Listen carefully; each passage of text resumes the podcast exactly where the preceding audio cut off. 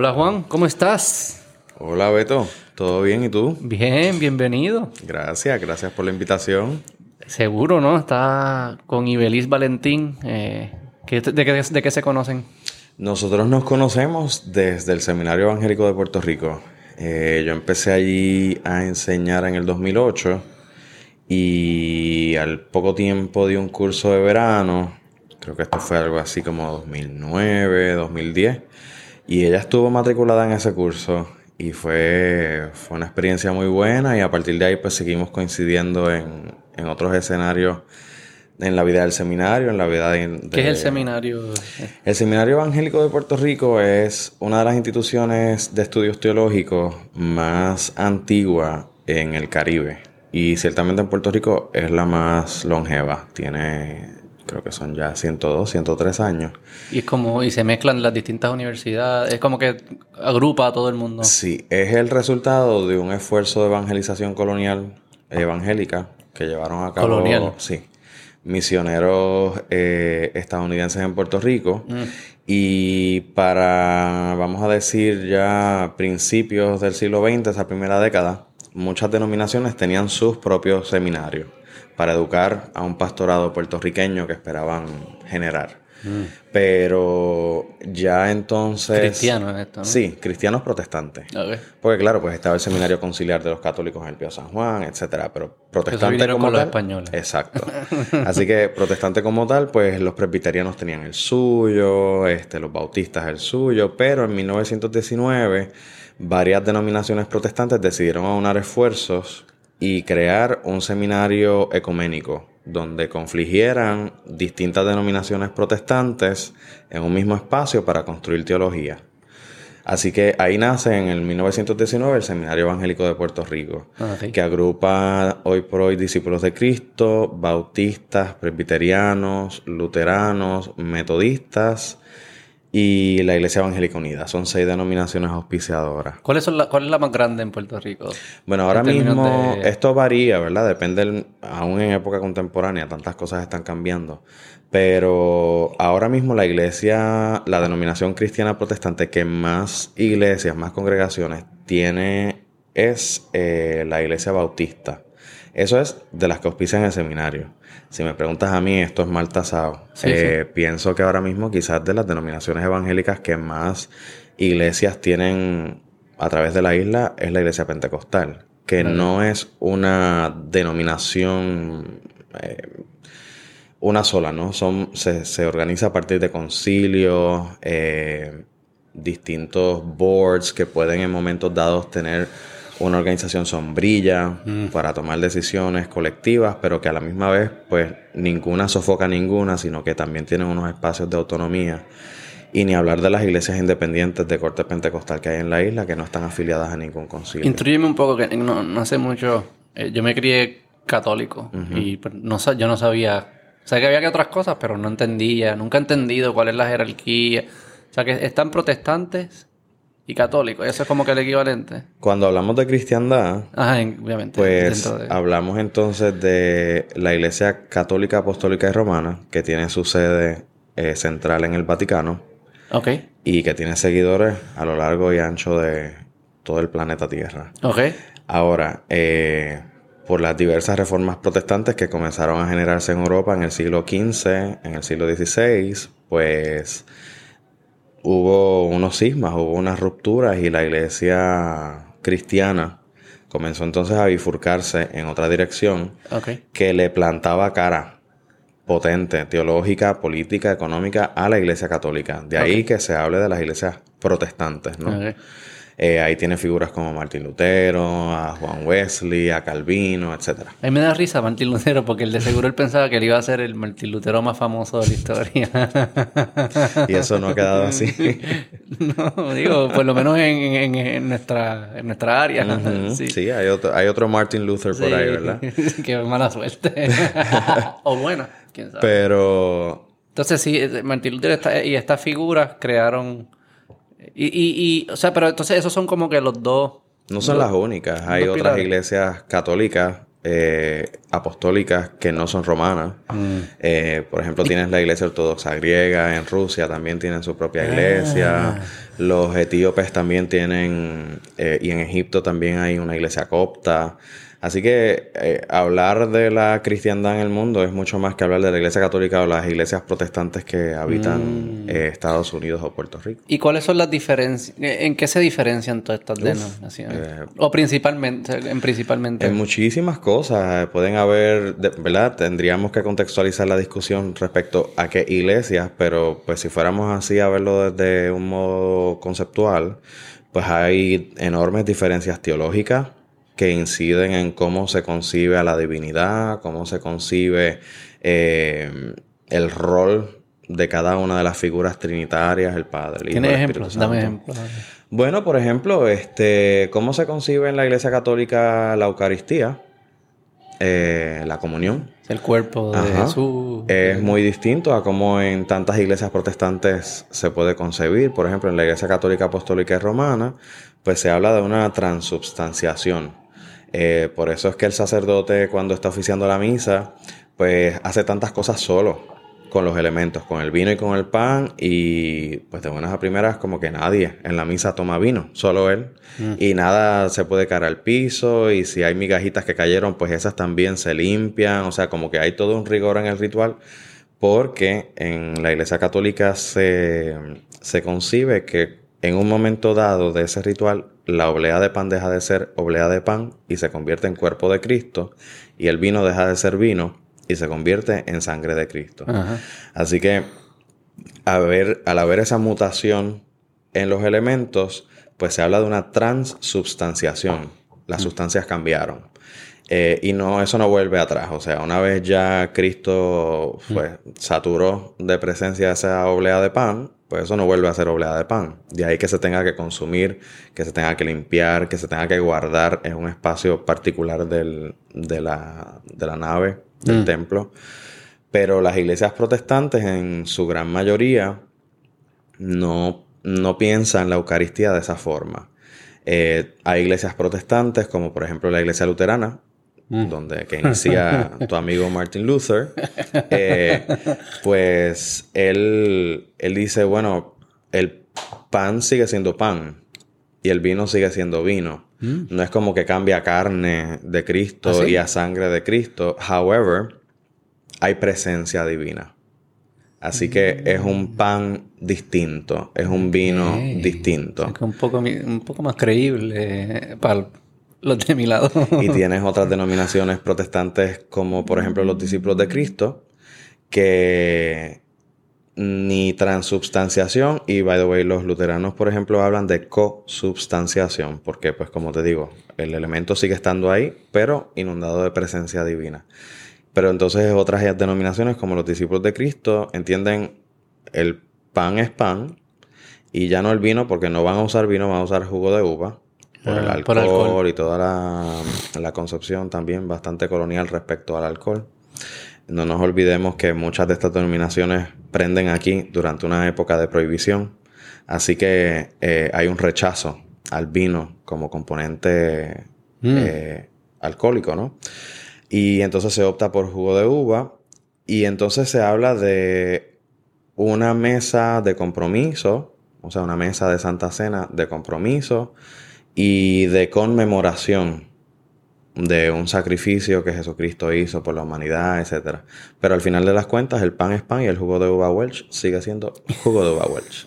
Eh, eso sí que fuese...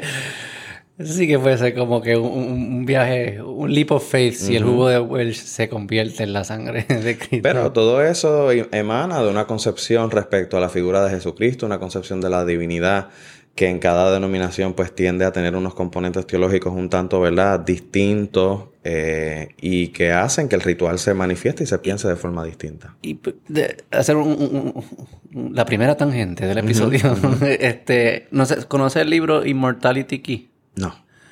Te lo recomiendo, bien brutal. Este, yo lo estoy yo lo escucho, yo estoy en, ese proceso de escucharlo y es sobre eh, creo que es un abogado, pero le interesaba mucho eh, estudiar de dónde es que nacen eh, estas tradiciones y estas creencias y estas...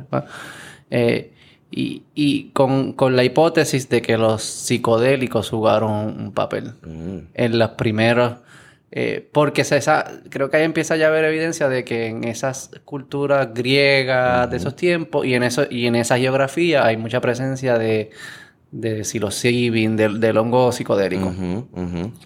Y que también cuando empiezan a comparar la, el lenguaje y la experiencia mística de alguien que hace un viaje psicodélico hoy empiezan a encontrar unos paralelos con el lenguaje místico, religioso, de que se muere el ego o se muere y te todos nos convertimos en uno y Estás hablando de sapo y de ayahuasca. Sí, yo nunca los he hecho, pero el, el, libro es tratando de con, con arqueología y algunos métodos nuevos que hacen que creo que es en los platos y en los vasos, tratando de ver qué es lo que estaban consumiendo. Y este también encontró un libro, se me olvida de quién era, que era un libro de recetas. Y entonces había, había un vino que se mezclaba con un hongo y qué sé yo. Pero cuando mencionaste bien curioso lo de las denominaciones que, que rechazan el alcohol, creo que va a haber evidencia pronto objetiva que dice el, papel que jugaban estas... Ah, ¿cómo, se dice? Distorsiones mentales o estos químicos en, distorsionar un poco nuestra percepción de realidad como fundación de estos movimientos. Bueno, es bien interesante porque es que los rituales religiosos eh, implican al cuerpo. O sea, piensa por ejemplo en una boda sin contrayentes, sin el cuerpo de los contrayentes. Piensa, por ejemplo, que lo estaba escuchando cuando venía de camino para acá en el podcast de, de Luis Cintrón. Este, piensa en un funeral sin el cuerpo. Aún, por ejemplo, si la persona fue cremada, pues hay una expectativa de que hayan al menos pues, una urna con ceniza. Y si no la va a ver, pues yo qué sé, dame, dame una foto de la persona. Eso es eh, pero que, que, de alguna forma el, el, el cuerpo de, del creyente o de la persona que, que es esencial en el ritual, eh, esté. Y una vez ya eso es así, todo lo que el cuerpo ingiere es un asunto de discusión, es un asunto importante. Eh, entre ellos, pues lo que estás planteando, ¿no? Cómo el cuerpo, pues, se lleva a un estado del ser extraordinario, por ende, sagrado, ¿verdad? Mm. Algo que no es cotidiano, que no es mm. eh, mundano, que no mm. es parte de mi cotidianidad de lunes a viernes. Es especial, porque es distinto. Exacto. Y es único. Y, el, y el poder no solamente pues tener el cuerpo en un estado especial, es que pues tu ser vive experiencias sin igual, ¿verdad? Así que de ahí que en tantas eh, religiones a lo largo y ancho de la historia de la humanidad, pues sea el cuerpo en interacción con muchísimos componentes que nos eleven, que nos hagan vibrar de formas nuevas, eh, que nos hagan pensar eh, cosas que necesitamos pensar para evolucionar como sociedad, etcétera. Y el alcohol también, creo. En verdad, el alcohol no tiene ningún beneficio biológico para el cuerpo. Nunca es bueno. Sé que hay estudios que dicen que si tomas todas las noches, pero eso yo creo que no, eso no hay ningún valor en verdad positivo para el cuerpo biológico. Y aún así, ha estado en todas las culturas desde todos los tiempos. ¿verdad? Me imagino que casi todos los países y tradiciones hay algún tipo de alcohol. Y que requiera, sobre todo para su manufactura, pues un apego a la tierra muy importante. Eh, o sea, todo esto se hace con frutos, pero obviamente pues eso implica un proceso de agricultura. Eh, eso implica el desarrollo de una serie de conocimientos respecto a cuándo es bueno sembrar, cuándo es bueno cosechar, qué se hacen con las primeras cosechas, las primicias. Eh, así que pues no es, no es solo el alcohol por el alcohol, sino todo un proceso previo que requiere que tanta gente participe y es un esfuerzo comunal también. Pues yo creo que hay mucho del alcohol por el alcohol. y porque mi teoría, no mi teoría, lo que yo he escuchado de gente que, piensa esto, pero lo que la, la teoría que más ha conectado conmigo es que sí es cierto que quizás tomar alcohol no tiene ningún beneficio biológico, pero sí tiene muchos beneficios sociales. Eh, y es una forma que no, cuando consumimos alcohol podemos tener unas experiencias que no podemos tener sin sobrio. Y uno se abre más, uno es más creativo. Este, y si lo, y las, civilizaciones que lo logren hacer al punto que no que no te conviertes inoperante, o sea, que todo el mundo no está ahí borracho, vomitando. si, lo, si lo logras hacer bien, le vas a ganar a una que no consume alcohol. Porque ese Mm. grupo va a poder colaborar a un nivel que el grupo sobrio no puede colaborar. Y yo creo que hay, un- hay una explicación ahí de por qué es que tiene mucho sentido. Para mí tiene sentido porque hasta en trabajo viene bien cuando uno se da una cervecita con otra persona, como que empieza... Es una colaboración distinta. Claro. Sí, so Que se da también alrededor, por ejemplo, de, de la comida, el Claro. tener la posibilidad de compartir con la gente alrededor de una mesa y no alrededor de computadoras y tablas en Excel, pues También, exacto. no- nos genera otra dinámica También. grupal. Y, y estas denominaciones, cuando es- empiezan a surgir diferencias. ¿cómo ellos las explican? ¿Cómo, ¿Cómo tú le explicas a alguien? No, no, caballito, ese, ese- la- eso no es el cuerpo, ese no es el cuerpo, este es el cuerpo, o, o viceversa, es como que, porque todo, y lo digo siempre, como sabes, con mucho respeto, yo no, no, no, no señalando a nadie, pero aquí hay mucha imaginación jugando. Y cómo yo convenzo al que se cree una cosa imaginariamente a que se crea otra cosa imaginariamente. Y sobre todo hay mucha política. Y Mm. política no en el sentido, ¿verdad?, de rojos y azules, sino política en el sentido, pues, de las relaciones de poder desigual. Los procesos de poder.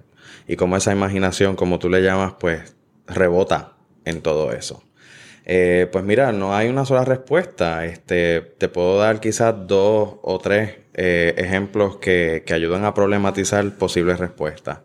Por ejemplo, esto que te acabo de decir de, de cómo se concibe la Eucaristía de formas distintas en distintas denominaciones, pues en el seminario evangélico con el que empezamos a hablar, pues una de las cosas que ocurre mucho es que los estudiantes, según se van conociendo, una vez empiezan estudios, pues este tipo de cosas sale a relucir, ¿verdad? Y los bautistas van a decir, pues mira, mi denominación nosotros pensamos a la Santa Cena de esta forma, los luteranos van a decir, bueno, pues nosotros tenemos esta otra forma de pensarlo. Hay estudiantes católicos y católicas que también han estado allí y inciden profesores católicos también y profesoras católicas que también comparten su visión.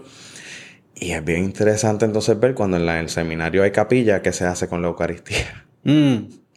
Pero en cualquier caso, Pero eso es ya porque pero ya esas existen. Yo me estoy imaginando como que cuando empiezan a surgir, porque surgen de algún momento, ¿no? Pero fíjate, a propósito de esas imaginaciones, yo he estado en, en liturgias donde de buenas a primeras no es ni jugo de uva Welsh ni vino, es café. Ah, ok.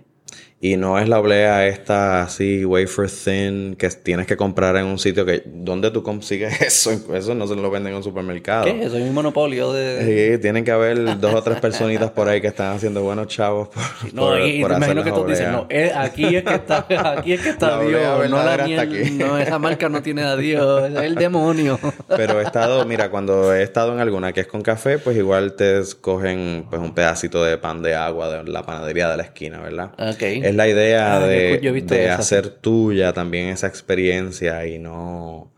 Y, y pensarla y, y sintonizarla desde nuevos ángulos, ¿no? Pero pues en el seminario te digo que ahí entonces lo que yo he visto es que, claro, es un contexto académico donde se busca esa equidad. eh, así que la gente está muy abierta a escuchar. Y, claro, expresan lo que sienten y lo que están pensando con mucho respeto. Muchas veces lo hacen en forma de pregunta. Pero todas esas visiones y todas esas teologías de la Eucaristía coexisten ahí. Ahora bien, hay, han habido otros esfuerzos en la historia donde, por ejemplo, en la misma Iglesia Católica, para todos estos imaginativos que tú estabas diciendo, traducirlos a un corpus teológico que normatice a la grey de la catolicidad apostólica romana del mundo, pues celebran concilios o han celebrado concilios. El concilio de Trento, el concilio de Nicea, el concilio Vaticano II.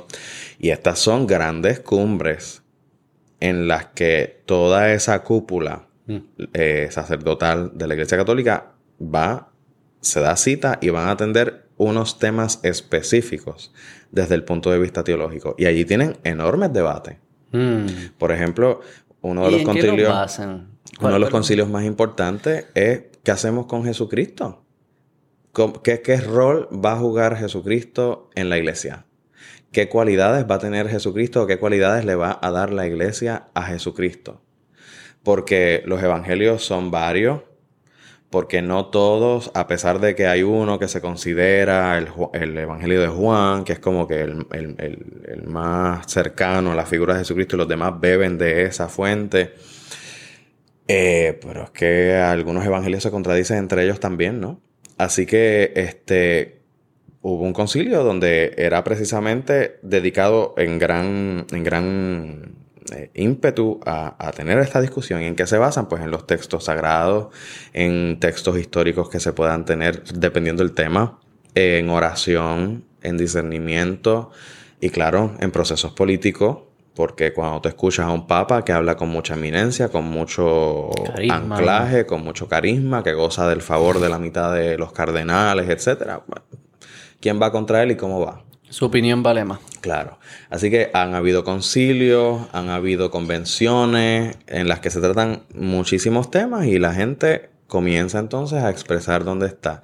El Concilio Mundial de Iglesia, que tiene sede en Ginebra, eh, desarrolló eh, distintas avenidas, ejes temáticos, pilares de, para desarrollar iniciativas ecuménicas en el mundo. Una de ellas es eh, vida y sociedad. Pues mm. las iglesias eh, en el mundo, no importa de qué denominación, tienen una responsabilidad no solamente de predicar, sino de leer su sociedad, ver los espacios de injusticia, de opresión e incidir sobre ellos para restituir espacios de mayor plenitud para toda la humanidad. Ese es el planteamiento del concilio. Así que todo el que esté convocado a eso, que se meta en esa mesa de trabajo. Pero tienen otro, no recuerdo ahora el nombre preciso, pero es para debatir asuntos teológicos. Y eso es, esas reuniones son mesas largas y gente, tú sabes, que ha hecho su asignación. They understood the assignment, se sienta en la mesa. Esto es lo que hay por 1, 2, 3 y 4. No, pero yo no estoy de acuerdo, dice otro por allá abajo, porque 5, 6, 7 y 8. Así que en, unas, en unos debates, en unas reuniones que a veces mm. llegan a puntos bien álgidos, pues se discuten infinidad de temas. Sí, me es curioso. Y no tenemos que entrar en eso, porque lo hablé con Ibelis. Eh, digo, si quieres. Pero como que hoy me es curioso. ¿Cómo parece. ¿Cómo parece existir una fuente que primaria, que va antes, de una fuente moral, que va antes a la Biblia, antes que la Biblia? Porque la única forma que tú puedes como que interpretar estas estos textos y, decirle esto está bien o esto está mal, o esto era literal o esto no era literal, es porque estás trayendo un lente moral que tiene que surgir fuera de lo que estás evaluando, porque si no fuese una referencia circular. Entonces me es curioso cuando estas personas debaten cómo, cómo, lo hacen, cuál, es su norte y de dónde salen esas morales, porque tienen que salir de, lugares distintos a lo que están debatiendo. ¿Entiendes lo que te digo?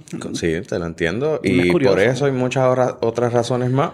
Tienes tantas denominaciones en el mundo, tienes tantas iglesias en el mundo, tienes tantos espacios de quehacer y, y saberes teológicos que se han ido desarrollando.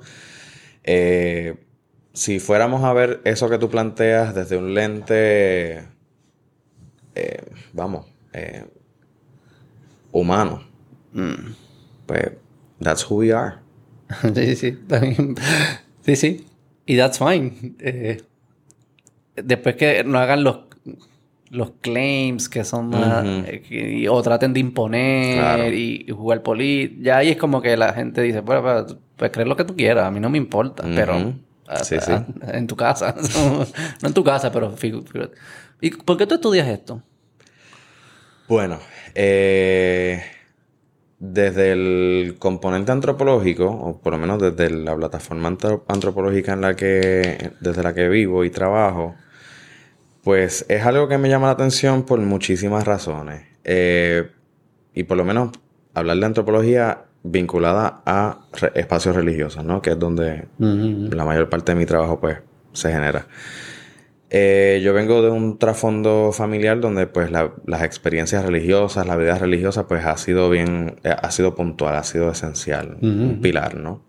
Eh, y pues eso me ha salpicado durante pues, mi niñez, mi, mi juventud y pues como a ti pues me ha generado muchísimas preguntas, a veces me genera mucha sospecha, pero pues también me ha generado mucha bondad el Mm, espacio, mm. la gente, los Claro. vínculos, los lazos que uno puede hacer con, con, con tantas personas maravillosas que te acompañan en tantas etapas de la vida. Mis, mis amistades quizás con las que más tiempo eh, he llevado un- un- una estrecha relación, pues la mayor parte son de algún contexto eclesial en el que yo he podido caminar en algún momento de mi vida. Mm. Así que he podido vivenciar ese espacio con mucha libertad para verlo por todo lo que vale, Mm. ¿no?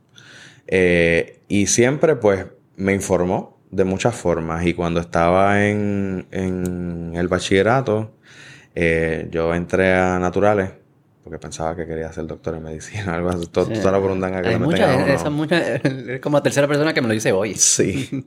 Y rapidito ese primer semestre, cuando caminaba por la facultad de naturales, yo decía, esto no es para mí. Esto aquí no es. ¿Y que te gustaban la ciencia y las matemáticas? ¿Por qué? Eh, en ese momento no. En ese momento es más que nada porque, pues, tú estás... Te, te entregan un papel un día y dices, mira, tienes que llenar la solicitud de la UPR. Sí. eh, tienes que poner que quieres estudiar y medio mundo en tu salón. Pues yo quiero arquitectura, yo quiero leyes, yo quiero ingeniería, yo quiero medicina, yo quiero leyes, yo quiero arquitectura, yo quiero medicina. Y es como que ese monótono y tú dices, que es que esto es lo que toca. Pues yo quiero leyes, yo quiero arquitectura, ingeniería o medicina. ¿Cuál de todas? Ninguna, pero vamos a elegir rápido. Así que entré allí un poco sabiendo que eso no, Ajá, no era, pero por algún lado había que entrar. claro. Ok. Así que eh, rapidito, es que no, no llegué ni al año. Yo dije, esto se acaba ya.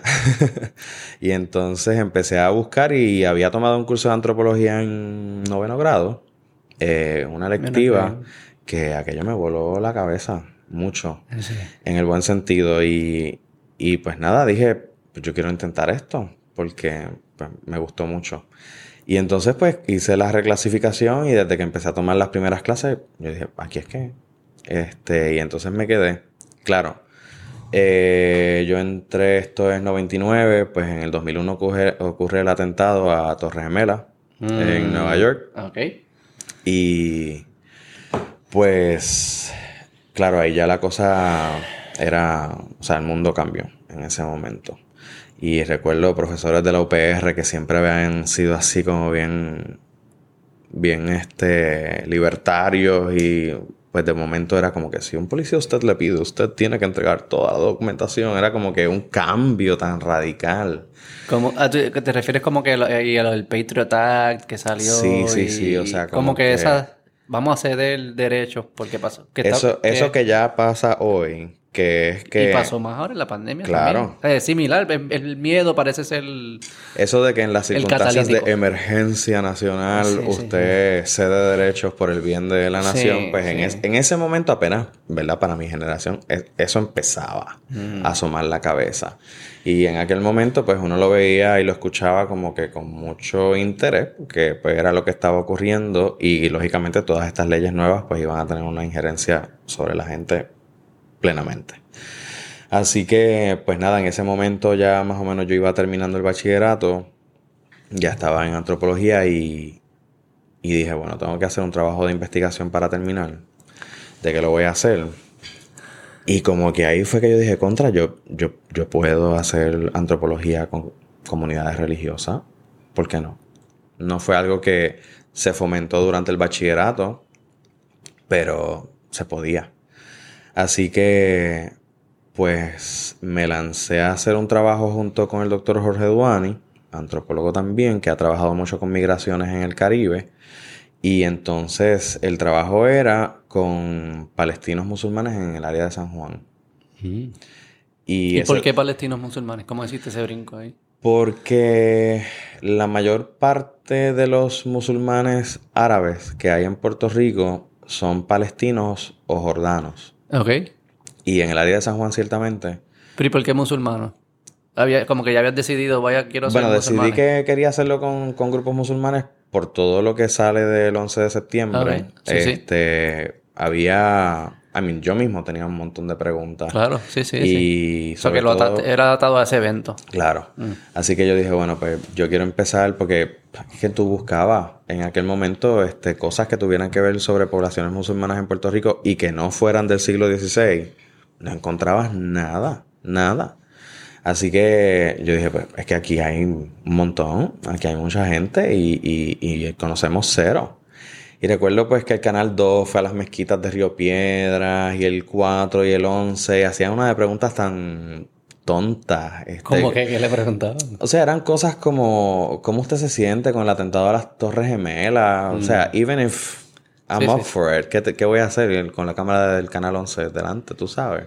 Este, y sobre todo preguntas que desplazaban solo por una afiliación religiosa. Es como que tú debes saber de esto. Claro. Eh, and you speak for all Muslims. Sí, sí, Así como que, si fuese un grupo de cinco personas. Ajá, es como, sí, pues, yo qué sé, si tú vas a Arecibo y empiezas a preguntar por qué el Papa decidió lo que decidió en No lo- donde cabrón, sea. que no trabajo Ajá. mañana, que tú hablas. Exacto. Así que, de alguna forma, eh, era como eh, trasladar eh, y extrapolar unas responsabilidades que no sobrecaían sobre estas comunidades en la calle de Padre Colón, en el casco de Río Piedras, pero pues tú eres la boca que vas a hablar por Al Qaeda en este momento. Era como que ese tipo de expectativa, ¿no?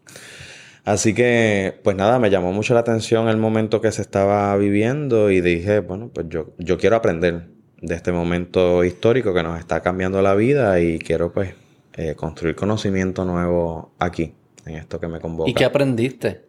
Bueno, O digo, eso, eso comenzó, me imagino que entonces un largo recorrer que sigues haciendo eso, ¿no? quizás una de las cosas más importantes que, que aprendí fue a hacer un trabajo de campo antropológico. No hay libro que realmente te enseña eso. Eh, tú puedes leer un libro sobre cómo hacer entrevistas, cómo llevar a cabo encuestas, cómo construir rapport con las comunidades con las que trabajas. El libro te va a dar la narrativa genérica. Eso tú lo aprendes en el campo. Claro. Y además es una experiencia bastante solitaria porque pues, tú vas solo, sola, ¿no? ¿no? No es como que tu supervisor te acompaña todo el tiempo, ni mucho menos. Así que pues aprendí lo que implica la, la complejidad de hacer trabajo de investigación social, que no es un laboratorio que tú controlas temperatura, ni mucho menos, ¿no? Tú no controlas ahí esencialmente nada, salvo qué vas a hacer tú después con esa experiencia y cómo vas a producir un texto que ya implica una crisis de representación y de representatividad. Porque tú eres el que escribes y escribes sobre otro. Así que estás construyendo otra edad constantemente. Eh, y cómo manejar ese proceso de la forma más responsable posible, pues eso tiene implicaciones. Eh, y otra cosa que aprendí es que a esto quería dedicarme el resto de, de mis años eh, en la universidad. Así que pues a partir de ahí me gradué y me fui lejos a hacer una maestría en antropología de la religión. ¿Y Islam en particular? ¿o era? Seguí trabajando con comunidades musulmanas, ya no acá en Puerto Rico, en Escocia, ¿Por qué Escocia? porque allí es donde estaba la universidad donde me fui a hacer la maestría. ¿Y qué aprendiste de las comunidades? ¿Qué, qué, qué pasó en esa primera experiencia con la comunidad musulmana? Mm. Que dijiste, wow. ¿O qué aprendiste que, como que, y que te voló la cabeza para decir, esto amerita que continúe aprendiendo sobre esta cultura? Pues mira, aprendí sobre el arraigo histórico tan importante que las comunidades musulmanas, no palestinas, musulmanas, eh, han tenido en nuestra isla, en nuestras Américas. Hay una narrativa respecto a de dónde venimos los puertorriqueños y las puertorriqueñas que es muy chata. Esa visión de que venimos de una mezcla de tres razas, la taína, la africana y la española. eh, y que la española pues aportó el lenguaje, aportó la catolicidad, la africana aportó trabajo duro y cosechas importantes para Y nuestra economía y, y- música y que la taína pues Parte se extinguieron, aportaron, palabras. pues, ajá, sí, esa, eso, así como se nos enseña esa, esa Y tú dices que narrativa. faltaba ahí otro. Bueno, claro, porque es ¿Quién que, faltaba ahí? Árabe. bueno, ahí falta incluso dimensionar Claro. a esos tres, ¿no? Claro. Eh, me evoca, por ejemplo, el, el sello del Instituto de Cultura puertorriqueño. Es la cosa que está requiriendo tanta revisión ya. O sea, tienes tres figuras masculinas y cada una es el español, otro es el africano, otro es el indígena. Y detrás de ellos tienen la parafernalia que supuestamente aportaron. Y bueno, pues es que cuando, por ejemplo, tú dices que aquí llegaron españoles, pues tal parecería que aquí llegó el Papa y ya. Eh, pues no, o sea, aquí Cuando los españoles llegan en el, a finales del siglo XV, están, saliendo, están inmersos en un proceso de inquisición.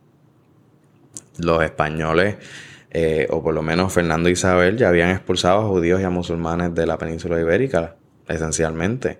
Así que eh, cuando aquí llega Cristóbal Colón acompañado de un montón de gente que estaba en la cárcel, pues ¿quiénes estaban en las cárceles de ese momento? Judíos y musulmanes. Pues además de, ¿verdad? Gente entendida como pues, criminales, etcétera, pues habían musulmanes, habían judíos que la Inquisición ah. había apresado. ¿Sabes qué algo que pasa? Yo mi, esposa una vez me regaló como un... Es un mapa que pone eh, eh, de un lado están los, continentes y entonces ponen la y, el eje de X abajo pues es, un tiempo el tiempo y ponen las civilizaciones y te, y te las te vas dando cuenta cuáles eran paralelas que uno no los como uno no los estudia así uno no estudia a base de tiempo necesariamente, sino cada grado es yo creo que eh, quizás Europa y después Latinoamérica, whatever, dependiendo de las escuelas, pero casi nunca lo estás estudiando y por lo menos en mi cerebro se olvida que era el mismo mundo, era todo pasando en ese momento, o sea que así tú puedes estudiar Europa y decir está la Inquisición y está las relaciones entre los judíos, musulmanes y católicos, el Imperio Otomano también después. Eso está Europa. Pero después estudias Latinoamérica y piensas, pero se te olvida, no, no, es el mismo día, es la misma fecha. O sea, que obviamente si están intercambiando ideas y personas de un lado para otro, pues esa va a haber influencias de un lado y para otro, que nunca lo había pensado. Pues aquí desde, o sea, desde el mismo proyecto colonial, eh, no solamente llega cristiandad, llega la cristiandad con todas sus manchas y pecados a las, en las espaldas, y entre ellos, pues, un proyecto inquisitorial que estuvo vivo esencialmente hasta el siglo XIX. Eh, las Américas, aquí en Puerto Rico no hubo tribunal inquisitorial, pero hubo tribunal inquisitorial en, México, en mm. Perú y en Cartagena. O sea, hubo tres tribunales inquisitoriales en las Américas que dan cuenta de ese interés de la corona española eh, no permitir gente que no fuera católica en estos dominios de la Nueva España salvo grandes excepciones como, eh, primero, los nativos, que eventualmente por gente como eh, Bartolomé de las Casas, pues se concibieron almas eh, nobles, dignas de recibir a, a mm. Dios y, a Jesucristo. Mm. Eh, pero aún Bartolomé de las Casas decía, hasta ahí estira la sábana. A los negros, a los africanos, eso no tiene salvación. Esos mm. son algunos de ellos maometanos, otros ni hablar, ¿verdad? sí, sí, sí. No, no, eran concebidos como personas eh, dignas de nada. Así que, sino como mercancía. Así que en ese respecto, pues... Eh, mira, el proyecto colonial es uno religiosamente diverso y lleno de poder. O sea, la fe en contextos como Puerto Rico es una fe de poder. Está ligada al poder. Eh, porque todo esfuerzo colonial aquí ha traído su Biblia, ha traído su teología. Siempre ha sido así en toda la historia de la humanidad, en todas partes. Siempre viene acompañada una invasión una imposición, viene acompañada con un con un lenguaje de que de enviado, de que yo tengo la verdad y este es mi libro que lo prueba. Siempre ha sido así, siempre la religión ha jugado un rol, ¿no? Mm, no necesariamente, no mm. necesariamente. Eh, una gran parte, por ejemplo, del Imperio Romano se expandió mucho antes de que Constantino abrazara la cristiandad y la hiciera. Eh, ¿Y que ellos creían? ¿Había una religión oficial o no había nada? A lo que usted quiera, ¿no? Esta está buena. Eh, pero... Eh, el otomán sí era musulmán. El imperio, el imperio otomano, sí. Era, era, fue el último imperio musulmán eh, que hubo en, la historia de la modernidad. porque incluso el imperio en, en Irán con el Shah...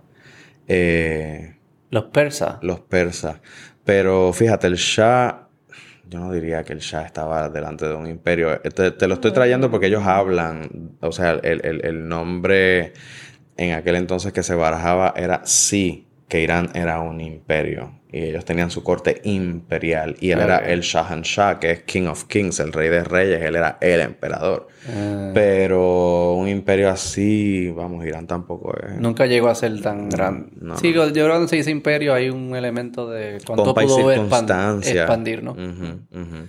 Pero eh, vamos a decir, un, un, un imperio transnacional. El imperio otomano, que ya cae entonces en la década de los 20 podemos ir, podemos, yo ¿Cómo surge esta religión? ¿Qué época era? ¿Cómo se relaciona a los surgimientos de las otras? ¿El Islam? Sí, sí, el Islam. Para aprender, porque no, no, no conozco. Sé que es Mohammed la figura, pero no sé qué significa. no, pues no sé nada. Asume que no sé eh, nada. Tenemos que entonces irnos a la península arábiga, donde actualmente está Irak, donde actualmente está Oman, Yemen, Jordania, Israel, Líbano, toda esa zona, ¿no? Eh, que va desde el canal de Suez, eh, África, eh, vínculo con Asia, y te expandes entonces hasta el... ¿Los tanes o no tan alto? No tan alto. Estás entonces ya perdiendo el, rumbo de la península cuando llegas entonces... No, no, no, no. Mucho antes. mucho antes. El Mediano Oriente, toda esa península arábiga está en esa costa mediterránea donde está mm, Israel, donde está Líbano. Y ya entonces una vez empieza Turquía, ya te fuiste a, otro espacio asiático, ¿no? Ya, ya la península perdió su nombre de península. ¿Y en qué tiempo estamos para? Siglo 7. Siglo 7. Así que estamos en el año 600, eh, early 600s. Estamos en las primeras dos décadas eh, de los 600. Y ya el cristianismo viento en popa. Ya el cristianismo está en la, en la iglesia del primer siglo, es una iglesia naciente, pero una iglesia también importante, o sea, es una comunidad religiosa. Y ya es la religión de los romanos. Ya es la religión de los romanos. Eh, el imperio romano sigue siendo el imperio. Eh, bueno, hay muchos imperios. En el área. Hay muchos imperios en el área. ya para ese momento eso se comparte con el imperio persa. Eh, el imperio bizantino es esa parte del imperio romano que quedaba para ese ah, momento. Porque hay como un fragmento del imperio romano en dos. Okay. Y el imperio bizantino fue el que logró realmente pues tirar para adelante ese florecimiento y sostenerse. Ya el imperio romano occidental como que se tambaleaba un poquito más. Eh, Eso que era el persa y el bizantino romano. Exacto. Eh, y entonces, eh, en la península arábiga habían unos grupos nómadas y habían unos grupos sedentarizados. Ok. ¿Qué pasa? Que había mucho, mucha pugna en esta península entre estos dos modos de vida. Porque lógicamente, pues los nómadas necesitan de lo que a los sedentarizados les falta. Perdón, les sobra. Que cosecha, comida. Este tiempo estamos hablando, aquí nadie no piensa más nada que no sea comida. Así que hay una ciudad eh, relativamente cercana a la costa en esta península, que es la ciudad de Meca. Mm. Entonces, Meca era una ciudad de tránsito comercial muy importante. Costera, ¿es costera? No, pero es su cercanía al mar. Ok. Eh, y entonces era una ciudad de tránsito comercial muy importante y por esa confluencia de diversidades culturales, lingüísticas, religiosas, pues Meca era un lugar de peregrinación eh, religioso eh, panteísta. Allí el dios que fuera, la diosa que fuera, tenía un espacio y la gente iba, pagaba sus tributos a la deidad que, ¿verdad? Que, con la que se vincularan y porque estaban ahí un tiempo prolongado, pues pagaban hospedaje, pagaban comida, bebida, así que era un espacio que... Turismo religioso. Sí. y, y, ahí todas, decías, o sea, que estaban las catolicismo, no, existía el Islam todavía. No, todavía el Islam no existe, judaísmo, pero hay poblaciones judías, hay poblaciones cristianas. Y de, las Asia, de las Asia ya existía, de Asia, del este de Asia ya existían religiones que estaban también Oh, sí, también, también, budismo, El budismo hacía rato ya estaba este arriba, el hinduismo también está ya Ok, eso que a veces era todas hay una mezcla chévere. Y en paz. Y relativamente, ¿no? Hubo momentos de mucha tensión, hubo momentos de, de mucho conflicto precisamente entre poblaciones sedentarizadas y poblaciones nómadas, Pero era una ciudad que por su componente importante panteísta, pues la gente tendía como a mantener a raya porque pues no es tanto que haga algo que aniquile tu deidad, es que también puedes aniquilar la mía. Así que, como que la gente lo mantenía Tiene que ser un sitio mágico. a raya. Y una, una- un intercambio de ideas y de cultura bien poderosa. Y ahí entonces Wow, estaba, ahí nace eh, este, este niño, eh, pues que conocemos ya eventualmente desde la adultez como Mahoma o Muhammad, eh, y él nace al interior de la familia o el clan que tutelaba esta ciudad de Meca, que es un clan de apellido Quraysh, Que es como los que corrían el show. como decir los Carrión, Puerto sí, los que Rico. corrían. O sea, era familia Ajá, que corría el show. Era una macro Y nace familia. Y entonces, eh, la historia de la vida de él, eh, particularmente la temprana, es bien interesante porque este niño tenía todo a su favor para ser un etcétera. Él, Que ser un etcétera. o sea, que no. Que, que uno no esperaría que con todo lo que él vivió en su niñez y en su juventud temprana, eh, se encumbrara como líder de nada. Eh, desde el- ¿a, qué me, ¿A qué me refiero? Fue una persona que estuvo eh, desde muy temprano en su vida marcado por la orfandad. Pero una orfandad recurrente que trascendió a su mamá y a su papá. Eh, Pero la familia que él tenía no era una familia como poderosa, dinero, Sí. con recursos. Pero igual, pues, es heredar una boca que come, un cuerpo que hay que vestir. Sí, es una responsabilidad. No son las costumbres que uno piensa hoy. Tienen que, hay que posicionarnos allá. Así que hubo, un- en, en su trayectoria de vida temprana, pues hubo mucha carencia. Primero muere su madre a lo- al, al bien corto tiempo después de haber nacido. Después muere su papá eh, antes de eh, llegar siquiera a los ocho años. Se lo dejan a su abuelo. Luego su abuelo muere. O sea, él tiene tres pérdidas importantísimas antes de cumplir la primera década de su vida. No sabía leer, no sabía escribir. eh, y ahora, pues, ¿a quién se le deja? Pues lo, lo heredó su tío. Eh, su tío era comerciante. Y su tío se lo empezó a llevar con él a las caravanas. Y eran caravanas, pues, que tenían encomiendas de llegar a sitios a veces bien lejanos y vender allá lo que sea, seguir a otros, vender lo que no se vendió en el primero. Y cuando ya lo vendiste todo, entonces regresas. Y si eso se tomó seis meses, pues seis meses estuviste fuera de tu casa. Así que es como un seminomadismo ahí que, está, que estás viviendo. Así que él, pues las, las crónicas biográficas de, de Mahoma entonces comparten que ese espacio lo pulió en tratar con muchas comunidades, Mm. a tratar con la diversidad, eh, tener la astucia para los negocios Se cogió calle. cogió calle. Regresó y entonces eh, él comenzó a generar ya en su juventud temprana sus propias caravanas. Ya le dijo al tío, gracias, ahora pues yo sigo también Mm. con mi negocio. Y entonces había una mujer que era viuda, pero era bien pudiente, era de una clase social bien alta eh, y mayor que él, mucho mayor que él. Mm. ¿Cuánto mayor? Eh, creo que la diferencia ronda algo así como 15 años. ¿Y qué edad tenía él a ese momento? Creo que él tenía como 25. Y ella 40. Ujú. Wow, mamá. Ella se llamaba Jadilla. Y entonces Wow. eh, Jadilla pues se le declaró a Mahoma y le dijo que, que le interesaba que, que ellos pudieran conformar un matrimonio. Y él le dijo que sí. Eso era bien inusual en esa época, porque ella es viuda y las mujeres viudas en aquel entonces pues eran los etcétera sociales. Mm. Eh, bien pocos hombres buscaban matrimonios con mujeres que habían enviudado o con mujeres que eran adúlteras. Así que... eh, y la edad también, ¿no? Ese 40 años no te puede dar un hijo. Eso también jugaba un rol, ¿o ¿no? También, o sea, el tiempo de fertilidad, Claro. o sea, son muchas, muchas consideraciones, ¿no?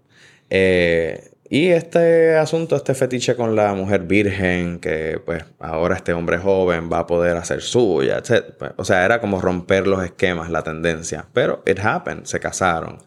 Y una vez entonces él se casa, eh, como ella pues venía con, con un abolengo económico bien grande, pues él como que poco a poco empieza a dejar las caravanas, ¿no? Y él empieza a buscar unos espacios de meditación, de retiro. Y había unas cuevas eh, en esa zona a las que él tendía a irse. Cuevas y lo de... Te leo, te leo, te leo. Sí, ahí imágenes empiezan a... Sí, pero la, la hipótesis que te mencioné ahorita, ¿entiendes? Puede que haya algo ahí. No, no, pues no, no sé si esto te va a hacer confirmarte más en, ah, tu hipótesis o no, pero él en una de esas eh, retiradas que tenía, eh, lo marcó de por vida. Y él estando allá, eh, vio como una flamita de fuego que él tenía en una lámpara de aceite que había encendido, porque él se quedaba a veces días, noches en esos retiros, pues como una flamita, una llamita de fuego, como que se brincó de la mm. lámpara de aceite y como que empezó a, como a danzar. Como Ouija. Y entonces a partir de ahí, eh, él, empieza a escuchar una voz que le dice en árabe Ikkara, que quiere decir, eh, Ikkara es un, en, árabe es una palabra que se hace en tono eh, imperativo. Es una acción que se te comanda. Sí. Y, y, significa? Y es bien interesante porque tiene, puede tener varios significados. Eh, una, de, una de esas significaciones puede ser lee. Mm. Otra, depende, ¿verdad? El, contexto en el que se use, puede ser escribe. Eh, viene de kalam. Y kalam es un instrumento con el que la gente escribe caligrafía árabe, ¿no? Así que en cualquier caso, el, comando es lee o escribe y él no sabe leer ni escribir. Ah, él es analfabeta. Así que tiene otros saberes. era común que la gente no leyera. Por lo menos en esta península, eh, poblaciones nómadas, lógicamente, eh, eh, descansan mucho más en la oralidad en las poblaciones sedentarizadas la oralidad es sumamente importante, pero cuando menos un comerciante de su categoría que constantemente tiene que estar llevando bitácoras de lo que ha vendido, de lo que ha comprado, era un poco inusual que una persona que ocupaba ese sitial no se puliera en escritura. Eh, en cualquier caso, él no, sabía. no sabía. Entonces, ante ese comando, tres veces él dice, no es para mí. Yo no ni sé leer ni sé escribir. Eh, pero nuevamente el comando. Y llegó un momento en que ya se, se, repetía y cada vez era como más asfixiante, más apabullante, como el que él sentía que el comando era realmente como, es que no es una opción, es que leas, es que escribas. Y eventualmente pues él... ¿Y eso seguía haciendo en la cueva la segunda y la tercera vez? Todas. ¿Y él iba y volvía o pasó un tiempo largo en la cueva? Pues él se fue él abandonó la cueva y se fue corriendo para su casa y le dijo a su esposa lo que había vivido. Eh, estaba bien sobrecogido y su esposa, claro, aquí me estoy saltando muchísimas, muchísimos elementos, pero él lo que comparte es que el, quien le estaba dando la orden, quien lo estaba, como quien dice, en todos los sentidos de la palabra, un poco acechando para que la cumpliera, era el ángel Gabriel es, el entendido que, al que él llega. El mismo ángel Gabriel de la otra. Correcto. En, ah, el Islam, vas a ver en el Islam, y, digo vas a ver, vas a, leer en el Corán muchas narrativas o personajes que también están en el texto bíblico. Okay. Tanto en Nuevo como en Viejo Testamento, con unos pequeños, grandes eh, asteriscos de edición. Ok. Eh, el mismo Ángel Gabriel. pero para efectos, ¿verdad? Eh, es el mismo Ángel Gabriel. En, el Islam se le conoce en árabe como Jibril. Es el, y él y él no sabía leer, o que él no había leído la Biblia, que existe, ¿verdad? ¿Ya existía la Biblia como tal o en textos? No, existían textos. existían textos, correcto. No existía la agrupación. Todavía. Pero no la había leído. No. Y el ángel Gabriel como que era, me imagino que Meca le escuchaba de estos personajes también, ¿no? Estaba en conocimiento de que... Él sabía que eh, existía. Había esta figura llamada Jesucristo, en árabe Isa, etcétera. O sea, había una conciencia en este espacio panteísta de Meca claro. que estas deidades existían, Ok, ¿no? súper. ¿Qué pasa? Que él, pues, te digo que sale corriendo, llega a su casa, le comparte a Hadilla lo que ha vivido y Hadilla es la primera musulmana. Es la primera persona que eh, le dice a él, mira, esto es un mensaje que Dios te está enviando y que tú debes abrazar y que debes hacer algo con eso y aquí hay mucho trabajo para ti. Es lo que yo estoy recibiendo. Y lo que tú estás planteando, yo también lo, lo comparto, yo también lo, lo creo. Así que la primera persona que abraza ese mensaje que eventualmente va a llamarse Islam es una mujer viuda, casada nuevamente, mayor que su esposo, Sí, sí, sí, un poco pudiente. Eh, así que... Y no se, le no se le reconoce a ella como la madre del Islam. No, no es una figura que- a la cual se Mm, bueno, le... se le, se le reconocen muchísimas virtudes, eh, el ser, ¿verdad?, colaboradora eh, de, de todos los muchos escollos que eh, eventualmente Mahoma va a vivenciar como líder de esta comunidad, porque su familia no lo, no lo quería, los Quraysh lo querían ver asesinado, eh, porque los Quraysh vivían de este comercio religioso. Y cuando este hombre empieza a predicar, no hay un Dios, no hay Dios más que Dios y yo soy su mensajero y Dios no tiene asociados y no hay deidades que valga, pues la familia dijo, "¿Pero ¿qué tú estás haciendo? Tú me estás, family tú me business, estás a mí caballito". arruinando el chiringuito. Con calma. Sí, Así sí, sí. que, pues, los primeros que lo querían ver asesinado era su familia. Ah. ¿Por qué? ¿Qué estaba pasando en esos tiempos? Porque yo escucho, o sea, imagínate que pase eso, eso mismo hoy en día, que, que pasa, ¿no? Eh, se inventan, eh, se inventan, ¿no? No sé cómo decirlo de una forma respetuosa, que no sea se inventan religiones, pero surgen nuevas religiones y hay personas que claman y, y establecen que sí, que fue que le habló este Dios o este poder sobrenatural y a base de eso, pues hay que crear esta nueva religión. Y hoy en día uno las escucha como Scientology y otras que han surgido así en tiempos más modernos y uno le dice, estás loco. Mm.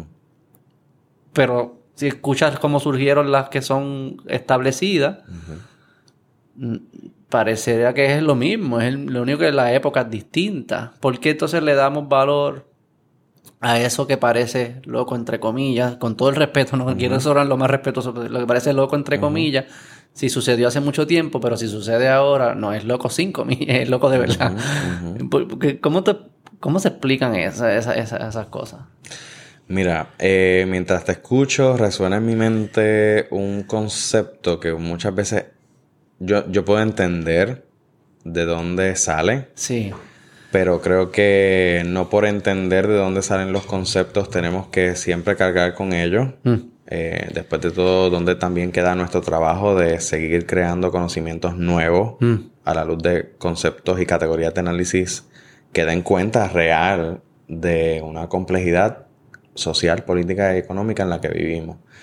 Así que eh, hay un concepto por ahí que, que se maneja mucho en el contexto colonial puertorriqueño vinculado a religión, que es que para, por ejemplo, hablar de las denominaciones que te mencionaba ahorita que conforman el seminario, se habla de ellos como las iglesias históricas. Y cualquier otra congregación, cualquier otra iglesia en Puerto Rico que haya, que haya crecido, que se haya generado post la llegada de esos primeros misioneros estadounidenses, queda fuera de ese entendido de las iglesias históricas. Y yo ese, ese concepto, pues, batallo mucho con él Mm. porque a mí me resulta insuficiente. Mm. Porque cualquier congregación religiosa, y si nos vamos a quedar hablando de las iglesias, aún cualquier iglesia de cualquier esquina en la zona metropolitana que se creó quizás hace seis meses, Mm. aún esa tiene historia. Pero muchas veces el concepto de iglesia histórica no se utiliza solo para nombrar esas que se fundaron con la llegada de misioneros estadounidenses, sino que es un concepto que mucha gente utiliza para ensalzarse sobre esa otra iglesia que hace seis meses se creó en la esquina Mm. de Atorrey, San Juan, Puerto Rico. ¿Y esa es una iglesia nueva de denominaciones existentes? ¿O, de- o tú dirías como que una, No, una iglesia algo independiente nuevo? nueva, Exacto, ¿no? algo nuevo. Así que, Sí, después de todo, Eh, me parece que lo que mueve a que una persona llegue a una iglesia o denominación que lleva aquí más de 100 años, o sea, llegue a una iglesia de una esquina que se fundó hace seis meses, creo que no es tan distinto a lo que mueve que una persona llegue a una vis a vis que llegue o se mueva y vaya a otra. Están buscando muchísimos eh, muchísimos conocimientos, muchísimas informaciones que, enriquezcan su vida, que, les, que les rediman, que les ayuden a lidiar con esta vida que nos tocó. Ok, pero culturalmente sí entiendes lo que te digo, que por eso cultural, culturalmente sí se ven las nuevas como inferiores. Estos tipos están great, great. Y hay como un entitlement de que porque esta denominación ha pervivido por más tiempo, pues pero the OG. Pero está lo del tiempo, pero también yo he escuchado gente que se, burlan de la, del, cuento que usan. Ah, como que está, creo que eran los, mormones. yo, no sé mucho, pero no me acuerdo de los mormones que creen algo de otro planeta. Como que diablo, estos tipos también creen de otro planeta, de otro planeta. Digo, mano, el, el de ustedes no es, ¿entiendes? Como que todos tienen como que sus cositas, como que En todos hay un gran elemento de fe. y eso, e, eso es central, ¿no? Así que hay cosas que no se van a poder confirmar, hay cosas que tienen que ver con creencia. sí, sí, sí. Ok, entonces Mahoma, eh, la primera vez, ¿cómo se llamaba su esposa? Disculpa. Jadilla. Jadilla. Así, Jadilla. Jadilla. Eh, ella es la que le dice, después de la primera, le dice, no, yo creo que que esto es un llamado a algo grande. Y él vuelve entonces a la cueva. Y entonces él vuelve y sigue estas meditaciones. ¿Y qué comienza a ocurrir a partir de ahí? Él comienza entonces a tener unos trances en los que, ¿verdad?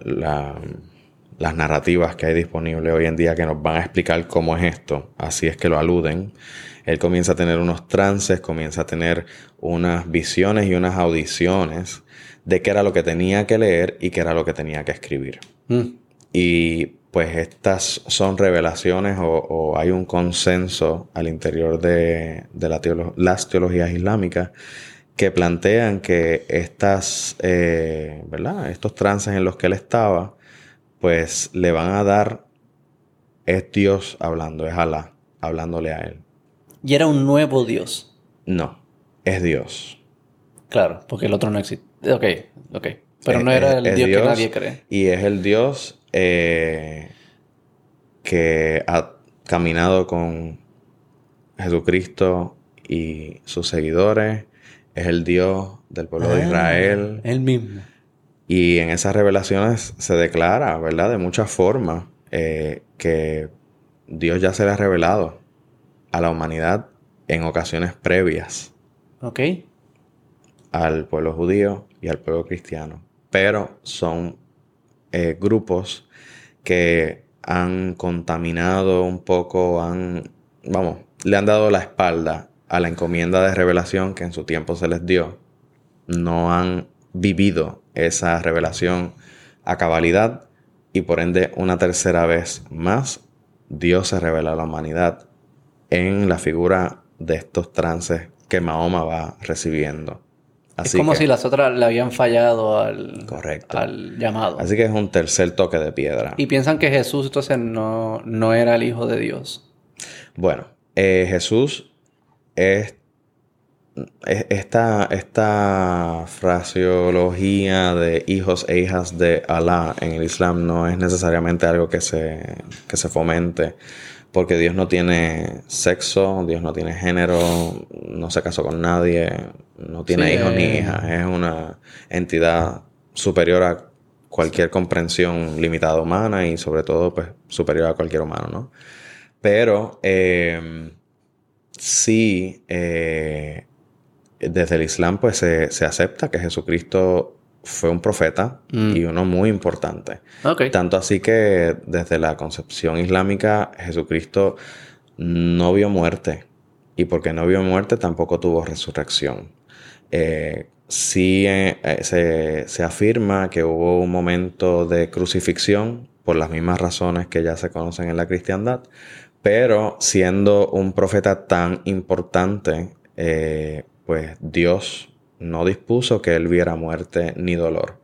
Así que eh, en la tradición islámica se, se afirma que una vez ese proceso de crucifixión ya coge, empieza a coger velocidad violenta más allá del trial, eh, pues eh, hay una sustitución de cuerpo. Y que Alá ascendió a Jesucristo a los cielos y un criminal tomó su lugar. Un swap. Un swap. Y porque Jesucristo no murió, pues no hubo crucifixión y el día del juicio final, que se espera también en el contexto islámico, quien regresa a la tierra e inicia el juicio final es la figura de Jesucristo.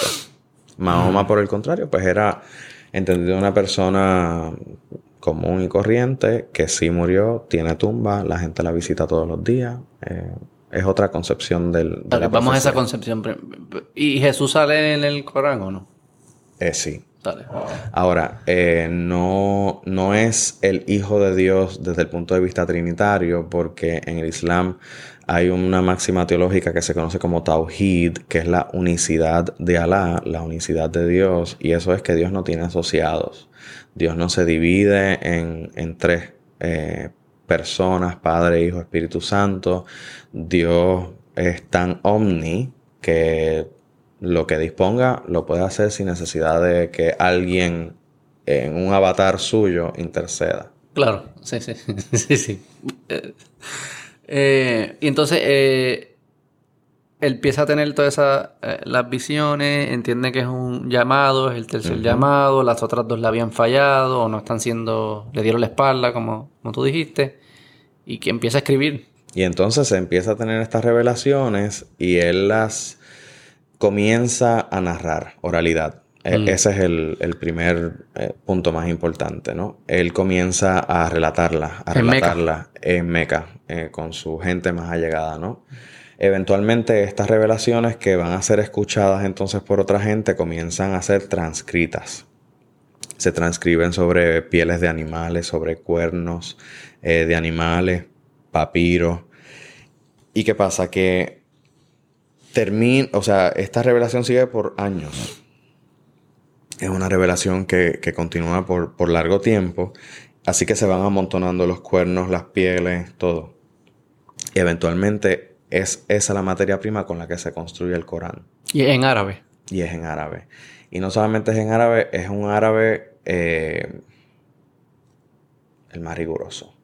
El Corán no es un libro que está hecho para leerse en su lengua original, árabe es un libro que está hecho para recitarse. Eso quiere decir que tiene una métrica, tiene una cadencia. Es como un gran poema en mm. muchos respectos, ¿no? Mm. Eh, y en ese sentido, pues eh, el Corán, como la palabra de Dios, eh, distinto quizás a la cristiandad, que se entiende que es una palabra inspirada por Dios, pues para tantos musulmanes y musulmanas, esto no es palabra inspirada, es la palabra de Dios revelada a Mahoma y transcrita Así que eh, de ahí la, importancia de conocer el árabe en el mm. Islam, porque si tú quieres acceder a esa revelación en su original, entre comillas, tienes que llegar al árabe.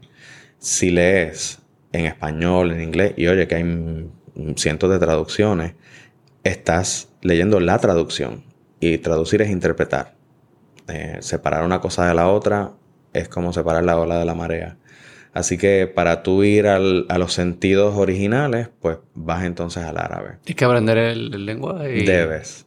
Y casi como que recitártela tú mismo cuando estás leyendo. Y por ese componente de recitación, pues es un libro que mucha gente se memoriza. Eh, mm. Eso, la gente que se memoriza el Corán tiene nombre, eh, se llama Hafiz. Es gente que, que esa palabra la ha hecho suya la ha recitado tantas veces que ya la tiene engraved. Y Mahoma decía, él, decía que, que, él era un enviado, de un profeta enviado de Dios. Él no decía que era el hijo de Dios, ni porque no existía esta, esa, relación. Pero era el, enviado. es mensajero. El mensajero. Rasul, que, es mensajero ¿Y tenía milagros también o solo era como un mensaje de cómo vivir? No es que Mahoma hiciera milagros, el entendido es que circunstancias extraordinarias que se daban en un momento de muchísima necesidad, pues eso era una intervención de Alá, ¿no? eh, que se generaba quizás a través de la, de la acción de Mahoma, pero también de tantas otras personas. ¿Y en el Corán es, similar a, la Biblia, que, el, elemento que está como que la, una biografía del profeta, o es solo enseñanzas y para cuál es, cómo se compara la Biblia? Mm, mira, es bien, es bien interesante el, el texto coránico, es un libro que está dividido en 114 eh, suras o eh, sura lo que quiere decir también aquí es como libro. 114 mm. libros no están ordenados de forma cronológica, están ordenados del más grueso al más pequeñito, mm. del que más longitud tiene hasta el 114, que es uno de los más breves, con excepción del primero. El número uno que se llama Sura al-Fatiha es el Sura que abre. Y esa Sura que abre es bien breve, es como una plegaria, ¿no? Eh, y entonces ya el Sura 2, que es el Sura de la vaca, el mm. Sura de la Bácara, eh, eh, ¿cómo se llama? Pues es bien largo. Ya el 3 es un poquito menos largo que el 2 y así sucesivamente. Pero es un libro, sí, en el que se atienden infinidad de temas que van desde las cosas más inmateriales, más, más trascendentales de la vida, hasta reglas mm. de cómo, cómo asearte. Mm. ¿Por qué? Porque según esta comunidad fue creciendo, como te decía ahorita, la familia de Mahoma más eh, rencilla le tenía. Mm. Y llegó un momento en que ya él sabía que si él se quedaba lo iban a matar. De hecho, había un complot en su familia para mm. matarlo. La noche que lo iban a matar. Eh, y el complot era que varios hombres de su familia, todos iban a ir con sus puñales y eh, cuando estuviera ya en penumbra la noche y no hubiera ninguna lámpara de aceite prendida, todos iban a ir a donde él y todos iban a ocupar a una apuñalarlo. Mm. Como Fuente es una, todos a una y ninguna. No va a haber una sola persona responsable, enteramente responsable por la, muerte de Mahoma. Esto se va a repartir entre tanta gente que nadie va, tú sabes, a cargar con, un bien peso grande. sí, bien molestos. Ahí había mucho, mucho veneno. Así que entonces en ese momento, eh, desde tiempo previo, él estaba enviando a sus seguidores, que era gente que también se, sufría mucha persecución en Meca. Por eso eh, mismo, por, creerse la idea. Sí. Eh, pues él los estaba enviando a otra ciudad. Les estaba diciendo, aquí no nos podemos quedar, tenemos que salir por filtración. Y se iban a otra ciudad eh, vecina, que es Medina. Mm, Meca y Medina. Y Medina en ese tiempo no se llamaba Medina, se llamaba Yatrib. Y Yatrib era una ciudad que tenía un... Era una ciudad menos próspera que Meca, pero tenía una crisis de liderato terrible. Y unos ancianos de Yatrib dijeron, bueno, esto se va a resolver buscando un líder de afuera. No ah. puede ser un líder interno. Ah. Y entonces habían escuchado de este hombre que estaba en Meca, que estaba, tú sabes, ah. creando allí un avispero, revolcándolo, pero que tenía mucho liderato y en poco tiempo había logrado muchos seguidores.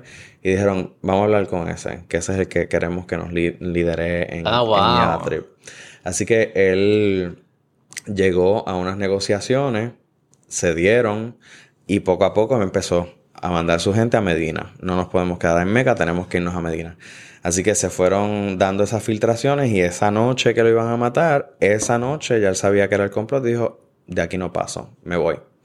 Llegó entonces a, a Yatrib y entonces eh, ahí comenzó un nuevo tiempo que supuso un antes y un después para la vida del Islam y ciertamente para la vida de Mahoma como líder profético. ¿Qué edad tenía él ahí? Él tenía ya, estaba entrado en sus 30, estaba como mid-30s. Eh, no recuerdo ahora el dato preciso del año, pero estaba, era un hombre joven. ¿Y cuánto tiempo ya llevaba esparciendo su mensaje. Sí. Estamos hablando quizás ya como unos siete años. Quizás Él empezó a finales de sus 20 y a mitad de, okay, a mitad de sus 30 ya está como que más establecido y se va para Medina porque lo sacan de Meca. Y entonces, ¿cómo es la revelación que se genera ahí? Porque sigue habiendo eh, revelación. Pues la revelación de Alá para Mahoma durante una gran parte de ese tiempo en Medina fue ¿qué tienes que hacer ahora? ¿Cómo vas a ser líder de esta nueva comunidad donde ya no es gente musulmana familia entre sí? Ahora es tú el que llegó. que abrazó este mensaje, que no es primo tuyo, que no es tío tuyo, que no es abuelo tuyo, que no tiene una lealtad sanguínea, cómo ahora se matricula en este proyecto y es leal a la nueva revelación Mm. Just. Así que es ¿Y una tenía comunidad- cuevas allá en Medellín o era la misma cueva? ¿O ya las cuevas no hacían falta? Las cuevas acá no es algo que Ya, ya. había mucho trabajo que hacer, pero aún en medio de ese trabajo estas revelaciones llegaban y lo que se compila en ese tiempo en el Corán se recoge como, este es el nombre que, que se le ha dado, la constitución de Medina. Mm. Son un montón de leyes que se comienzan a revelar según el contexto y la necesidad de esta gente respecto a cómo se hereda, cuántas esposas pueden tener los hombres, eh, a, qué le a quién le corresponden qué tareas, un código civil. qué vamos a hacer con los cristianos y con los judíos que no se convierten a la cristiandad pero que viven en Medina. ¿Qué hacían? ¿Qué hicieron? Bueno, es primero permitirles su, su presencia. ¿Sí? Sí, pero a la misma vez impuesto. Más caro. Es más caro vivir si eres cristiano. Así que en el Corán tú vas a encontrar, como te decía, textos que van a hablar de las cosas más trascendentales de la vida, por ejemplo, como la vida eterna eh, y qué pasa con nosotros y con nosotras cuando morimos, pero también se van a hablar cosas bien factuales, bien pedestres, bien ancladas en la cotidianidad. ¿Y cuál era la gran diferencia de los mensajes, de lo que ellos tra- de lo que él, eh, su mensaje versus lo que ya existía? Ok, pues un- un- uno de los puntos centrales en diferencia era lo que te decía ahorita del Tawhid, la unicidad de Dios. Mm. Dios no tiene asociados, Dios no es muchos dioses, es solo uno. Es una fuerza creadora y no creada. Eh, eso para empezar. Él promulgaba también una interdependencia social eh, entre las personas que no era plato de primera mesa para la tribu de los Quraysh. Por ejemplo, eh, ¿qué hacer con las viudas? Eh, ¿Hasta cuántas mujeres un hombre podía tener por esposa?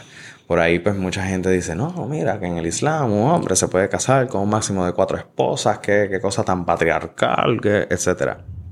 Y verdad, si lo evaluamos con nuestro lente siglo XXI, pues claro, esa es la conclusión a la que vamos a llegar. Si nos ubicamos en el contexto del siglo VII, península arábica, poblaciones nómadas que están alrededor, mira, es que cuántas esposas podía tener un hombre, las que quisiera. Y el, el rollo del matrimonio temporero era muy común. Mm. Pues yo me hice esposo tuyo hoy por tres horas y tuvimos una relación sexual y al final te divorcio. Sí, sí, sí. Estamos hablando de estamos otra- Exacto. Es como la selva, es medio selva. Y entonces Mahoma decía, no, eso eh, no, no pueden ser 20, 15, 30, 500 si tuviste en tu vida, no pueden ser incontables, esto no es un barril sin fondo, aquí tienen que haber unos límites, tienen que haber unos linderos. Y el lindero es un tope de cuatro. Sí, sí. Si la tercera, la segunda y la primera la puedes atender en las mismas condiciones. Sí, eso es lo que he escuchado. Sí, sí, que es como. Es más como que traerlas a tu, a tu círculo de apoyo y económico, y social. No es que las puedes. No es una mejor. la- que todas están apoyadas. Y puede haber una segunda si la primera está de acuerdo, y puede haber una tercera si la primera y la segunda están de acuerdo, y puede haber una cuarta si la primera, la segunda y la tercera están de acuerdo. Esa partecita a muchos hombres musulmanes en el mundo se le olvida. Consultar y que en su contrato matrimonial esas autorizaciones estén. Y hay hombres que, pues, omitieron esa parte del proceso y dijeron un máximo de cuatro esposas. Lo que entonces tenían esas reglas. Y esas reglas eran distintas a las. ¿El cristianismo Sí. establecía alguna de esas? ¿El catolicismo? ¿Cuál? Dios. Bueno, una. Una. Era la monofamilia extendida. Pero el asunto estriba aquí. Sí, sí, no una esposa, pero que sí, pero otra- algunas otras reglas que eran como que distintas, como que porque entiendo lo de lo de de que el Dios no tiene es un es él no es él, no es, no es una persona, es, Ujú, es solo esta entidad, eso lo entiendo.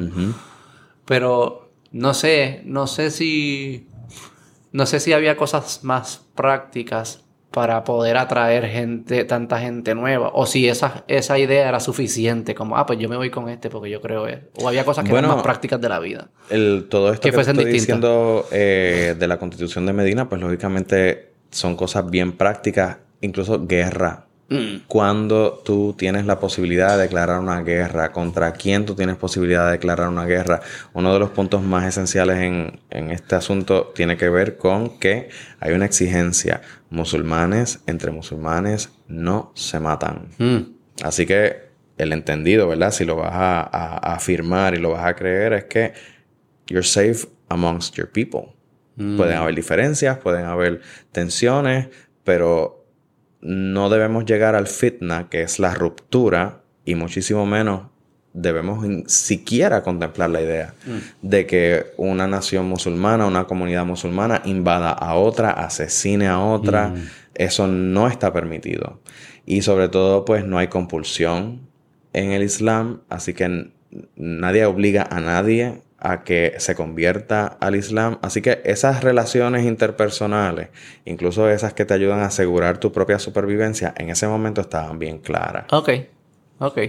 Entonces está en Medina, eh, crean la, ahí se crea la constitución, estas reglas, si eres musulmán es como el, place to be. Y eso creció, o sea, Medina ya no es Yatrib, ahora va a ser Medina.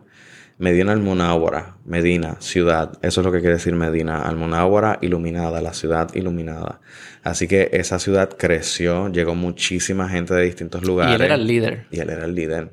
Y a partir de ahí, Mahoma deja de ser meramente un hombre, digamos, un líder religioso y se convierte a la vez en un hombre de Estado, en un hombre, en un líder político. Mm. No que antes no lo fuera, es que ahora tiene su ciudad, ahora tiene su, terreno. corre, él corre la ciudad y cómo se recoge la basura y no es todo... De ahí que en el Islam, por esa trayectoria, pues no se conciba necesariamente que las estructuras políticas y las estructuras religiosas tienen que estar separadas. Eh, porque hay un referente en Mahoma de que las dos cosas se pueden hacer pero requieren de un liderato específico para poderlo hacer sin que tú te montes sobre la gente y la aniquiles, ¿verdad? Y la calidad de vida en Medina se, era buena. Muy buena. Y creció y económicamente bien. Pero al punto que... había, poca violencia. Al punto que su gente, los Quraysh, al cabo de un tiempo, eh, ese, ese tiempo en Medina se conoció como la Ejira. Y la Ejira es ese tiempo en el que los musulmanes tuvieron que dejar, abandonar por la fuerza casi su espacio de vida para irse a una tierra lejana y allá prosperar y crecer y consolidar. Para luego entonces regresar. El, paréntesis en Medina se llama la gira. Así que Mahoma regresa a Meca ah. porque los mecanos, los Quraysh, que antes lo querían ver muerto, ahora reconocen en él unos dotes de, liderato bien importantes, una ciudad próspera y quieren pactar. Mm. Quieren pactar con él y quieren que él regrese a Meca. Y pues habían pasado ya muchos años, así que las cosas estaban un tanto distintas. Y en efecto, pues él llega a, a Meca nuevamente sin abandonar Medina. Ahora entonces... Corre las dos. Grande. ¿Cuán lejos están ellas de la otra? Eh, estamos hablando, hoy en día esto no es quizás una hora de viaje en carro. Eh. Ah, eso que pudiese ser como una gran, sí. un gran territorio con estos dos centros. Y así, así que entonces terminó siendo no se fusionaron. Medina, el sol de hoy, sigue siendo Medina y es una ciudad independiente de Meca. Son, siguen siendo ciudades distintas, pero con comunidades musulmanas vibrantes. Y no fue que todo el mundo de Medina se tuvo que ir para Meca, sino que el pan. Y siguió creciendo en Meca la religión. Claro. Entonces, ¿qué pasa? Eh, al corto tiempo, Mahoma muere. Déjame hacerte una pregunta. Estas ciudades dentro de qué imperio? ¿Era dentro de un imperio o eran como ciudades, autónomas? como ciudades autónomas. Y el imperio bizantino y romano no estaba como que mirando, espérate, ¿qué está pasando ahí? Aquí viene otro de estos y vamos a hacer algo. Atentados contra él o algo. Sí, pero también, por lo menos los Quraysh sabían también cómo atender las necesidades de estos imperios. Y they would cater to them as well para que ellos no estuvieran, tú sabes, al, al tan vulnerables. En parte también por eso van a Mahoma en Medina. Porque se sabían ya en un contexto un poquito shaky y sabían que Cuando tú duermes, otros están vigilando. Mm. Eh, así que, para no ser conquistado tan abruptamente por estos macroimperios, pues entonces deciden pactar también con Mahoma. Y de Mahoma, pues claro, decide pactar con ellos. Y esto es importante, me lo salté. Eh, cuando él va a pactar para regresar a Meca, él comienza a fijar nuevos matrimonios para él. Esto se sella no solamente con un acuerdo entre líderes, esto se sella con matrimonio también. Y él se casa con una de, las de las hijas de los macaracachimba, de los mecanos, de los que están en Meca. Y hasta este punto él solo estaba co- con, su original. Como Ya que- para este momento Jadilla murió. Ah, ya ha fallecido. Ya ella falleció. Y Así que él es soltero. viudo. Él es viudo. Soltero y sin compromiso. soltero y sin compromiso. Y entonces, ¿qué pasa? Una vez ya Jadilla muere y él queda viudo, y te digo que comienza a cimentar este, este pacto Mm. con un matrimonio, es cuando entonces vemos que Mahoma se casa más de una vez. Mm. Pero la tendencia era que él se casaba con viudas. Mujeres que en su contexto estaban como que proscritas también, les, la- las habían, era como, nadie miraba para allá. Mm. Así que él sí, ¿verdad? Logró sellar esa, es- ese pacto con matrimonio. Hubo otros posteriores, pero aunque habían algunas que no eran viudas, la mayor parte sí lo fueron. ¿Qué pasa? Que ¿Cuántas tuvo al final? se casó? él llegó a tener, me parece que en ese último tiempo llegó a tener las cuatro, me Las parece. cuatro. O sea que él respetaba, no, no tuvo más No, se- no, no, no, no se fue por encima de esa regla. No era como que ustedes cuatro, pero regla yo me como el aplica distinta a mí. Sí, no, sí, no, sí, no. Este, de hecho, no me cites, tendría que verificar el dato, pero eh, no me sorprendería descubrir y, y tenerme que corregir que no llegara a las cuatro. Ah, ok. Este, a lo que voy es que posterior entonces al retorno a Meca, pues lógicamente la comunidad sigue creciendo, todo ese espacio panteísta se reformula, todas esas microdeidades que estaban por allí se Ya no es un se centro de, destruyen. de donde se reúnen todas, ahora es esta. Ahora es solamente un espacio para adoración a la, la unicidad. Y entonces, eh, eventualmente él muere. Y ahora hay una gran eh, pregunta. Aquí que se pone interesante. ¿Quién, la co- gerencia. quién coge el relevo? ¿Quién, quién sigue? ¿Quién gerencia este proyecto? Eh, y entonces... Tenía hijos él. Él tenía, bueno, aquí también las carencias, ¿verdad? De la misma forma que él fue huérfano, pues también él tuvo hijos que murieron varones, que murieron bien temprano. Tenía hijas, tenía varias hijas bien importantes en su vida. Una de las más importantes era Aisha. ¿Qué pasa? Aisha, Aisha. tenía Coño, yo conozco a alguien que se llama Aisha. Quizás es por eso. ¿Cómo se escribe Aisha? A I S Ah. H A. Ah, yo creo que sí. Oh, wow. Maybe eso. Ok. Pues Aisha era esposa de un jovencito que se llamaba Ali. A-L-I. Eh, tenía como unos 19 años. Era bien, bien joven. La cuestión es que cuando Mahoma muere, pues empieza un debate en la comunidad de creyentes. ¿Quién va a asumir la, la posición de líder? Esencialmente de califa es el título. El, el- el líder político.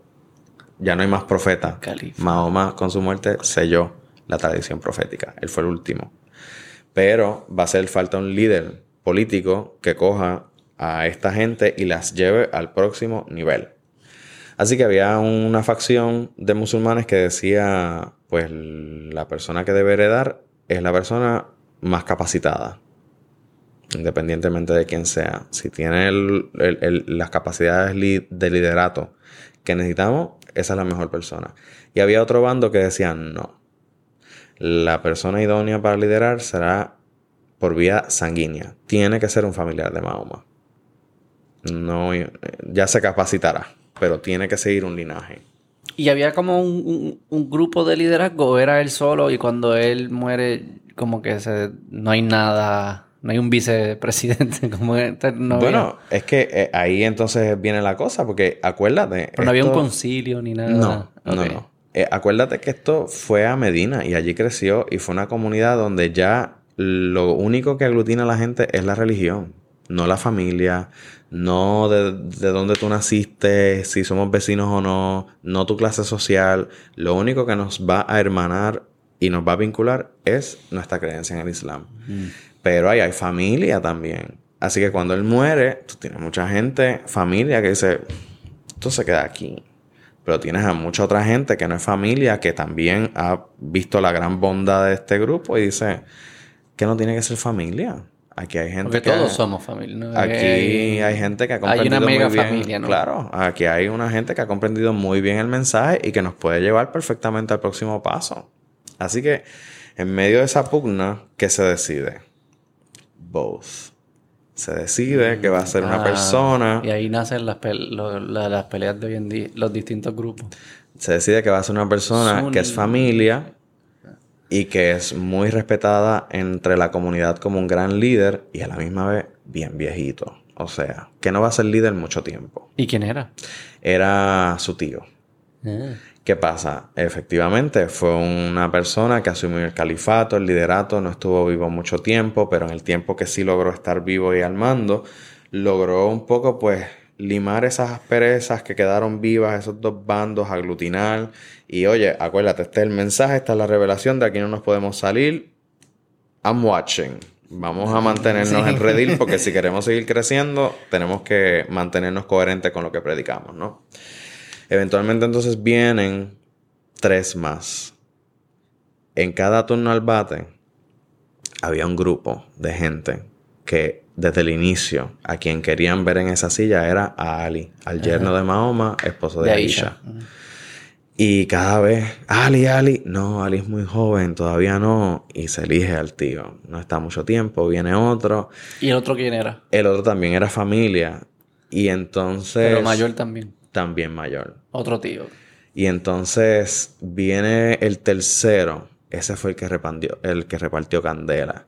Porque ese tercero que se llamaba Utman, él se dedicó a coger todos esos cuernos que te decía ahorita, todas esas pieles, todos esos papiros en los que habían revelación escrita. Ah, porque todavía el Corán no existía entonces. No. Ah, ok, ok. Y dijo, no, no, espérate. Aquí esto está demasiado al garete. Hay demasiadas pieles, demasiados cuernos y es como el juego del telefonito, que alguien transcribió al a, la, a la piel uno una cosa y el otro le cambió el I y puso O y la cosa ya... Así que esto hay que empezar a recoger velas. ¿Y dónde estaban? Eso estaba guardado en una, bo- en una por, por todos lados. People would have them. Anda, pues carajo. Y él dijo, no, esto hay que sistematizarlo. Esta revelación, si va a ser revelación, tiene que ser la misma para todo el mundo. Esto no se puede quedar así. Para poder escalarlo, para poder... Sí, sí, sí. Así que él llevó a cabo un proceso de estandarización del Es un Corán. ingeniero. Y todo lo demás a quemarse, a destruirse. Es este. Y de aquí, ¿No existen cuernos de esos escritos? mm, no, no. digo, mm, no creo, no creo, no creo. Tendría que verificarte. Wow. Pero una de las cosas, ¿verdad?, que él, él rechazaba tan- con mucha vehemencia era esta idea de que alguien citara estas revelaciones y se levantara otro y dijera, pero es que yo tengo otro, otro, Sí, otro sí. cuero aquí que me dice esta otra cosa. Yo estoy de acuerdo con él. Así que no, esto se va a acabar.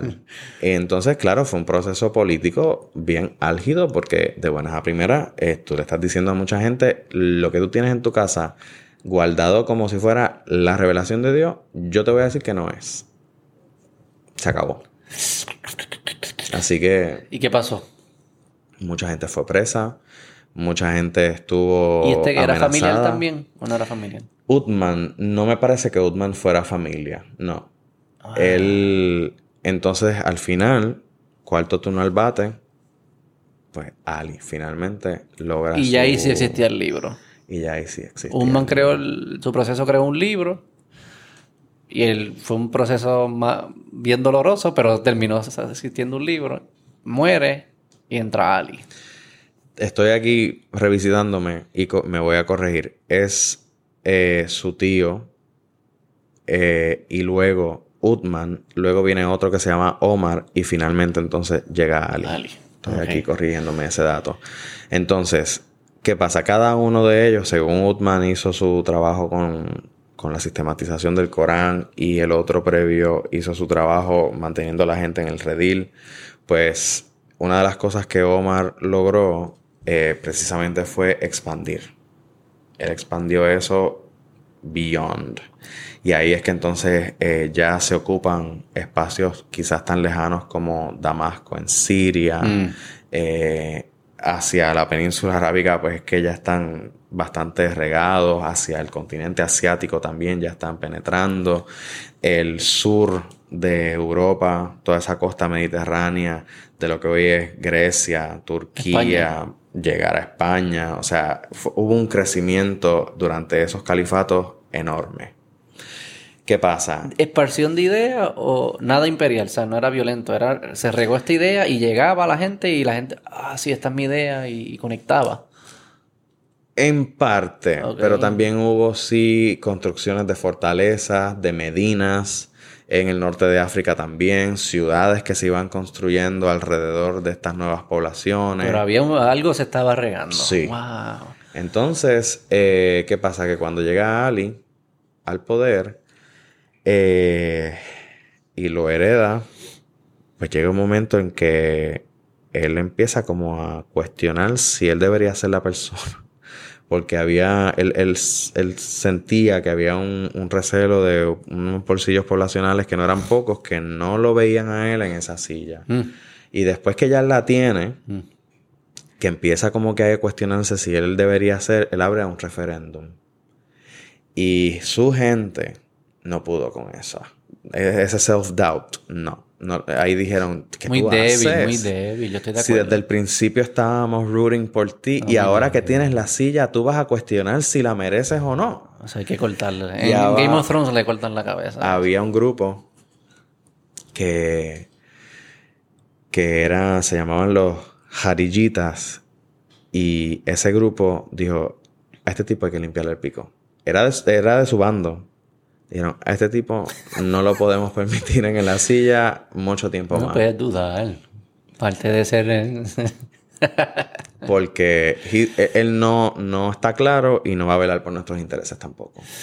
Y ellos reclamaban la remoción a cualquier costo de este hombre.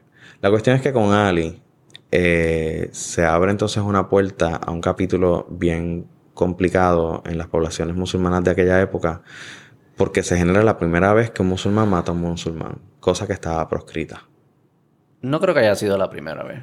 Bueno, por lo menos se da dentro de este drama de liderato. Sí, sí, entiendo por qué Islámico. es un problema, pero sería un I poquito naif que nadie se haya matado en esos tiempos. Pero era por lo menos así que se documente Sí, sí, sí, just- esta... ese es mi trabajo, hacer pushbacks inútiles. No, no, no, pero... Y tienes, tienes mucha razón. Le Ok. estás inyectando un- una dosis de realidad. Esto es necesaria.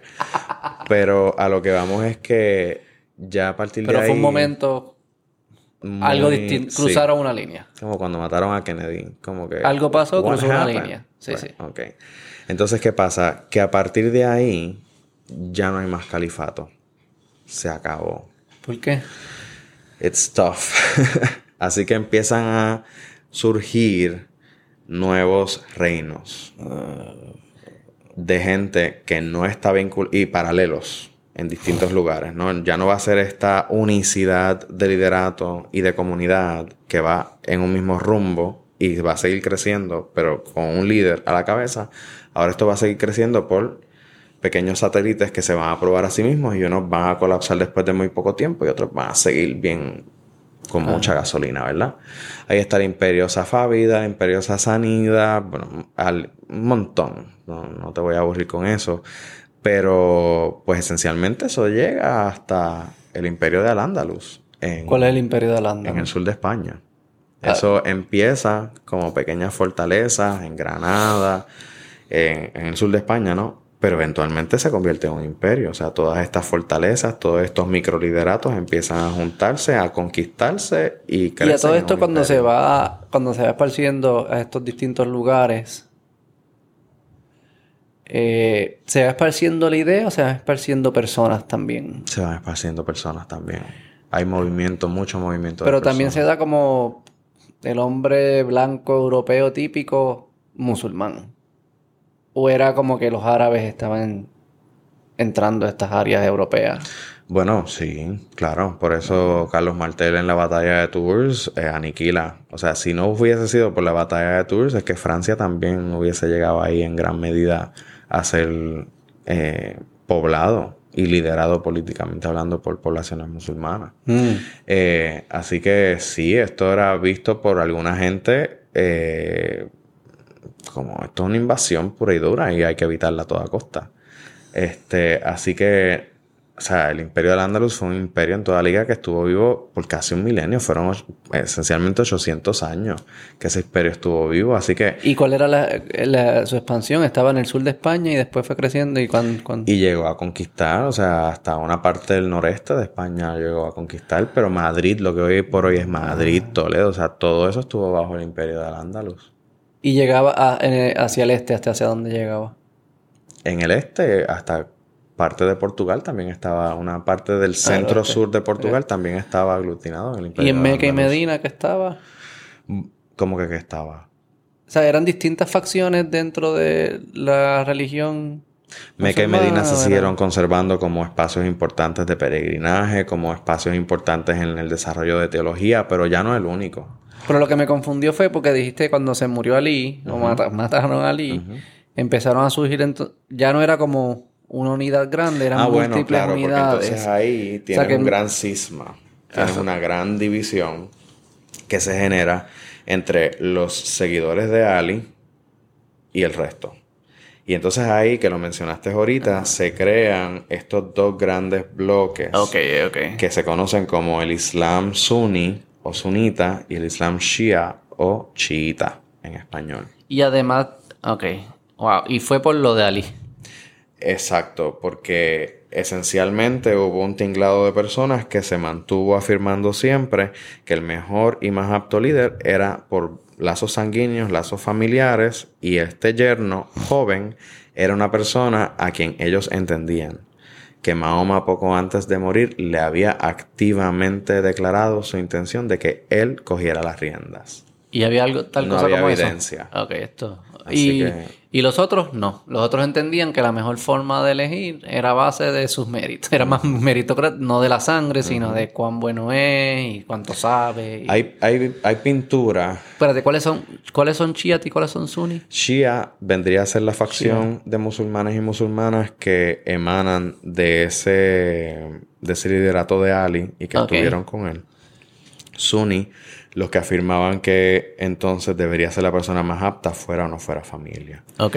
Eh, ahora bien, hay pinturas a propósito de eso de la evidencia que representan eh, a ese lecho de muerte de Mahoma y a Aisha y a Ali muy cerca de él y Ali tiene en la mano una moneda y lo que usualmente en ese tipo de pintura que abunda mucho en contextos chiitas al, al día de hoy eh, esa moneda lo que representa es un token de eh, Mahoma a Ali, como quien dice, You are my chosen one. Mm, ¿Pero quién pintó el cuadro? Mucho chiita. Este. Y además de lo de. Además de la diferencia entre ellos de cómo se debe elegir el heredero, en ese momento creían cosas distintas o entendían cosas distintas de la religión. Sí. Ok. Eh, por ejemplo, algo que ocurre mucho eh, en contextos de mayoría chiita es algo similar a lo que ocurre aquí en Puerto Rico respecto a la materialidad de la religión. Me refiero a eh, figuritas, ¿no? Y, y la gente, pues, ir a unas imágenes, ya bien sea una pintura, un cuadro, una figurita tallada, y pues rezarle a, a ese ser humano representado ahí como una persona con unas cualidades sobrenaturales en algún momento que le hicieron bien a la comunidad y que vale la pena que yo interceda a través de esta figura a Dios. Y eso en el chiismo tiende a ocurrir mucho con las tumbas. Hay muchas tumbas que la gente tiende a visitar y cuando la visita pues llevan a cabo unos rituales que tienen un gran componente de oración, pero también tienen otros componentes litúrgicos importantes para orarle a Dios a través de ese, esa persona que está enterrada ahí. Mm. Eh, así que ese, ese asunto de visitar mucho las tumbas eh, es propio de poblaciones de mayoría chiita, no tanto así de contexto sunni. No es que la gente no va nunca al cementerio, pero la gente tiende a reconocer que ya moriste, hubo un plano de tu vida física importante que ya cesó y yo te tengo en mi memoria, tu alma está con Alá o no, depende cómo habrá sido tu vida, pero chapter closed. Mm. Y el visitar tumbas no es necesariamente algo que mueve a mucha gente sunni. Y socialmente, eh, también creían reglas sociales distintas para esos tiempos, de no sé si lo de las esposas o otras, otros roles. Mm, no tanto, eso, eso de las esposas se mantiene, el tope de cuatro, si las puedes mantener en igualdad de condiciones, pero por ejemplo, la, la concepción que los, las poblaciones chiitas tienden a tener del, del juicio final y el final de los tiempos es un tanto también distinta eh, al resto de los sunnis, porque entienden que hay como una figura tipo mesiánica que estuvo viva en un tiempo went into hiding y está escondida, no ha muerto. El día que esa persona salga de su escondite, pues se mostrará al mundo y eso será el marco del, final de los tiempos. Se le llaman el Mahdi. Eh, así que, pues eso los sunitas no lo, no lo abrazan. Eh, así que hay, hay otras lecturas también que, o interpretaciones teológicas que se han hecho del Corán en contextos chiitas que para los sunitas son sumamente problemáticos y, y hay, hay unas grandes, grandes pugnas y muchos prejuicios en países, por ejemplo, de mayoría sunita, en el Mediano Oriente. Por ejemplo, cuando yo estuve en Jordania haciendo trabajo de campo mm. y allá hay chiitas, pero los chiitas se callan la boca. O sea, eh, hay, yo no conocía a nadie que fuera chiita y que saliera por la calle pues, diciendo yo soy chiita para que tú lo mm. sepas. Porque hay mucho prejuicio, mm. mucho prejuicio con estas personas y hay pugnas que han terminado en persecución, muerte, etc. Hoy en día, ¿cuáles son sunni y cuáles son chiitas? De los países. De los países. En mayoría. Bueno, eh, países que tengan poblaciones chiitas importantes, tienes por ejemplo a Irán, es un país de mayoría, de mayoría chiita. Eh, tienes en Líbano, no es un país necesariamente de mayoría chiita, pero tienes unos lugares, tienes unos, vamos, unos pueblos eh, donde sí hay mayorías chiitas y tienen unos componentes políticos bien activos. Por ejemplo, si tú vas a Líbano hoy por hoy, hay una parte de Líbano que se llama el Valle de Beca y eso es un espacio ampliamente chiita y sus vínculos con partidos políticos que han incidido en la política contemporánea de Líbano es muy fuerte. Mm. Así que, aunque no es un país de mayoría, pero tienes a, estos bolsillos poblacionales donde sí lo son y se protegen y se activan políticamente muy fuerte. Tienes países como, por ejemplo, Siria, esto es producto de la colonización francesa allí, que la forma en que el gobierno sirio, no importa qué partido asuma el control, la forma en que el gobierno sirio se, se articula es una donde tu fe determina en qué silla tú te sientas en el Parlamento. ¿Ah, sí? Una cantidad de sillas disponibles para cristianos. Hay una cantidad, los partidos son las religiones. Hay una cantidad eh, de sillas disponibles para eh, musulmanes sunitas y se determinó que la familia que ocupe esa, ese espacio de presidencia va a ser chiita. Tú tienes a la minoría gobernando a la mayoría. Chiitas gobernando a Sunni y a cristianos. ¿En Siria? En Siria. Y eso lo determina. el Eso lo determina. Él es, él chiita. Él es de un grupo religioso islámico que no es sunni. Por ser Assad, los chiitas también relegan de él y como que todo el mundo dice, he's not from our side, pero sí él emana de un contexto chiita. No sabía. Wow. ¿Qué pasa? Que eso lo determina Francia. Cuando Francia sale y esa independencia a, a Siria se le va a dar pues dice, esto va a ser así políticamente. Primera, después de la primera. Cuando lo toma, cuando se, Esto va a ser siempre así. Esta gente va a gobernarse de esta forma. Mm. Vamos a poner a la minoría a gobernar a la mayoría, porque si ponemos a la mayoría a gobernar a esta minoría, los aniquilan. And we need them there para nuestro beneficio también. O sea, la colonización termina, pero las relaciones económicas van Tiene algo de sentido el, contraintuitivo ese. ¿Y, y, Arabia Saudita? Arabia Saudita es suní. Que es el otro poder grande suní. Irán el poder grande shia. Irán es el poder grande shia. Irak tiene de los dos. Tiene bolsillos... Eh, bueno, hay una mayoría sunita, pero hay unas poblaciones chiitas también en unos bolsillos eh, regionales. ¿Y pasó algo entonces que los chiitas fueron, se fueron desplazando más hacia el hacia el este, hacia Irán, geográficamente? Bueno, ¿qué ocurre? Que allí, eh, vamos, tiene también mucho que ver con la política. Y como, por ejemplo, pues los que eventualmente toman el poder, eh, imperialmente hablando, con el imperio de Irán, etcétera, pues se van a identificar ellos y van a decir que su población también se identifique con. Vamos, eh, que lo de Ali, lo, cuando pasa lo de Ali, que se crean estas dos facciones grandes, ¿eso es como inmediato o pasa un tiempo y se van formando y se van agrupando y dicen yo me soy Sunni? La cosa se va a poner aún peor después, inmediatamente después de Ali, porque sus hijos van a tomar las riendas de lo que pues Ali no, no, no, no pudo continuar y a sus hijos los van a matar. Okay. Eh, en una batalla, en una guerra que se llama la batalla de Kerbala. Esto es en lo que hoy, hoy por hoy es Irak. Así que estamos por esa zona. No estamos en Arabia Saudita. Eh, y allá los van a asesinar. Eh, y ya ahí no hay más descendencia de Ali. Eso se acabó. Eran dos jovencitos. y entonces, pues claro, esa zona, como tú muy bien estás sugiriendo con tu pregunta, muy buena, pues fue una zona donde esta familia tuvo su mayor arraigo. Eh, al menos como líderes en, mm. propiedad, ¿no? Aunque fuera por corto tiempo. Así que allí, donde murió la descendencia de Ali, pues la gente también se quedó bastante aferrada, aferrada a ese mm. lado del liderato, ¿no?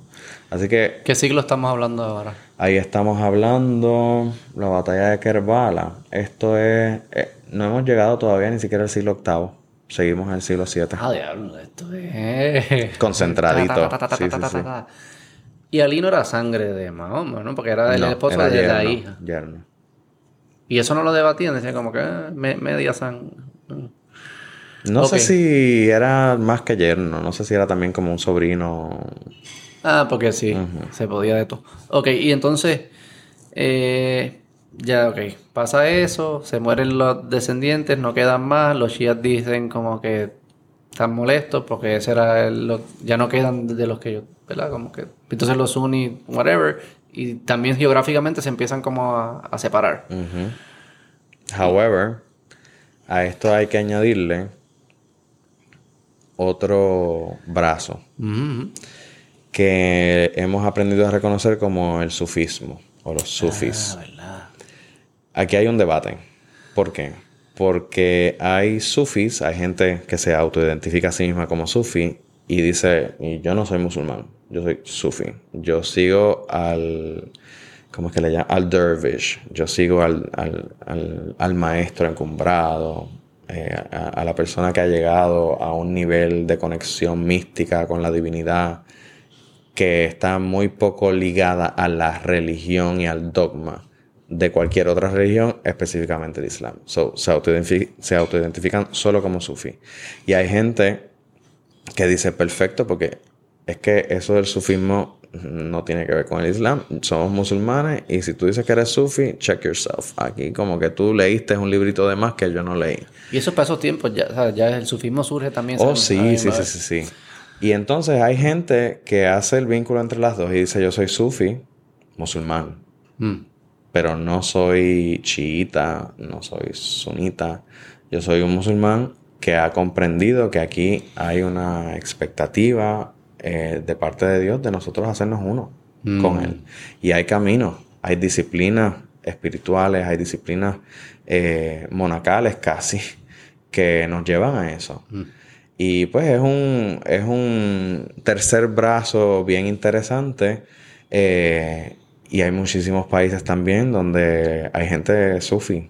Eh, y hoy con la virtualidad, pues ni te cuento. Mm. Este, yo, por ejemplo, los primeros jueves de cada mes me conecto con una comunidad sufi que tiene sede en Nueva York, mm. pero ahora con la pandemia, pues se conecta gente de todas partes del mundo eh, para una ceremonia que se llama Dikir.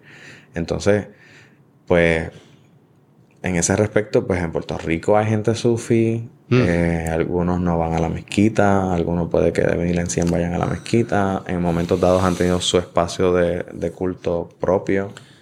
¿Y, ¿Y en términos de reglas sociales, ¿eso creen similar o son bien distintos? Similar, pero vamos, el, el, el, lo que aquí da distintivo es, es ese.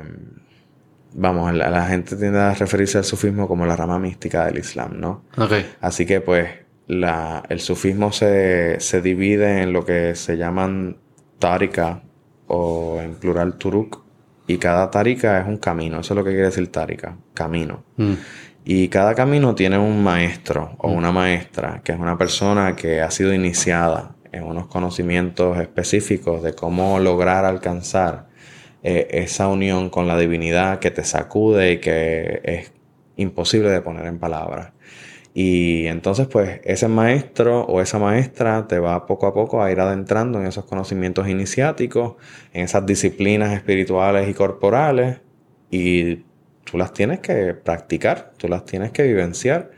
Y pues de ahí, no sé si lo habrás visto, pero de ahí vienen entonces estos, estas personas, hombres o mujeres que se visten de blanco y tienen unas faldas bien anchas y empiezan a dar vueltas en círculos concéntricos por más de una hora y no se caen, no, no, se chocan entre ellos. ¿No se marean?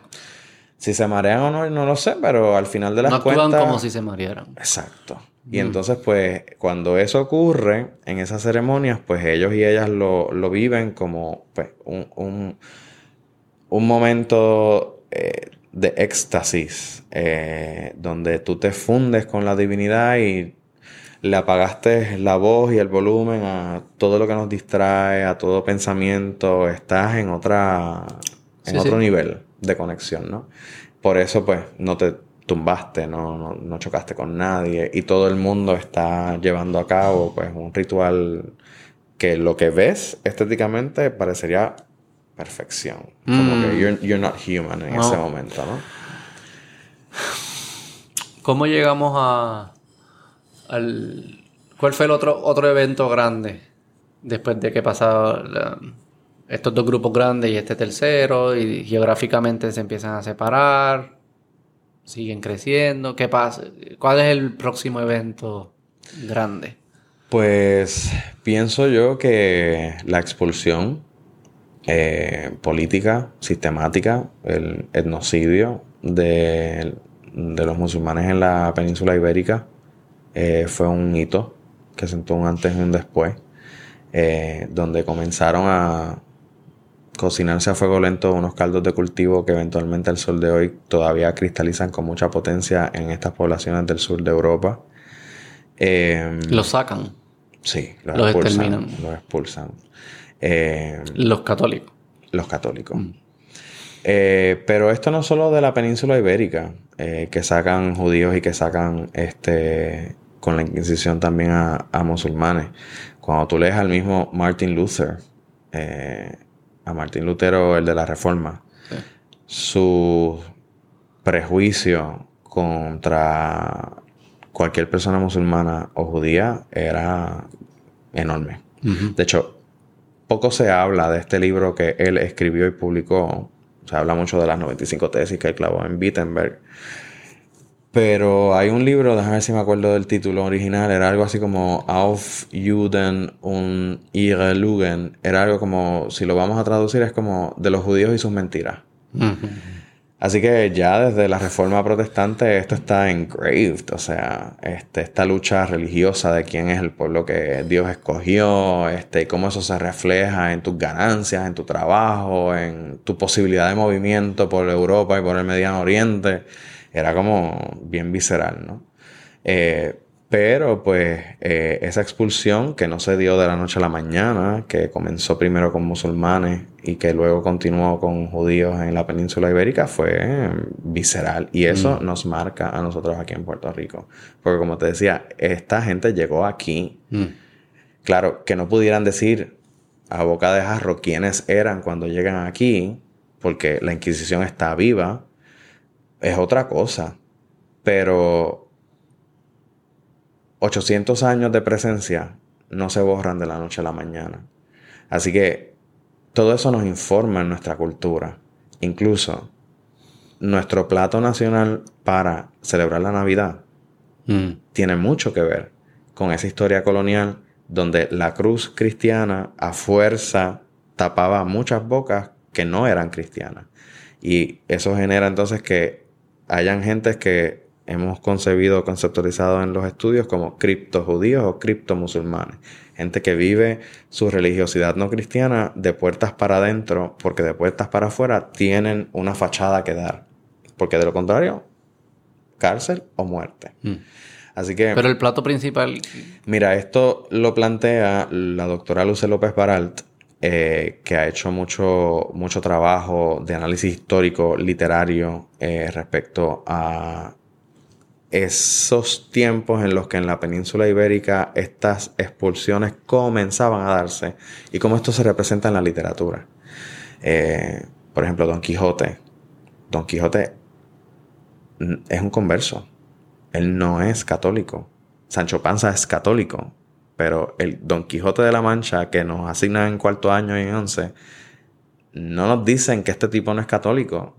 Y, y hay muchos momentos en el Quijote donde la pista que Cervantes nos da es bien potente. Hay una parte en el Quijote que el Quijote está hablando de un momento en el que tenía mucha hambre, finalmente se logran sentar a comer y Sancho Panza era Sancho Panza porque comía hefty y él está describiendo que las manos, los dedos de Sancho Panza le brillaban como plata mientras se comía unos trozos de carne de cerdo.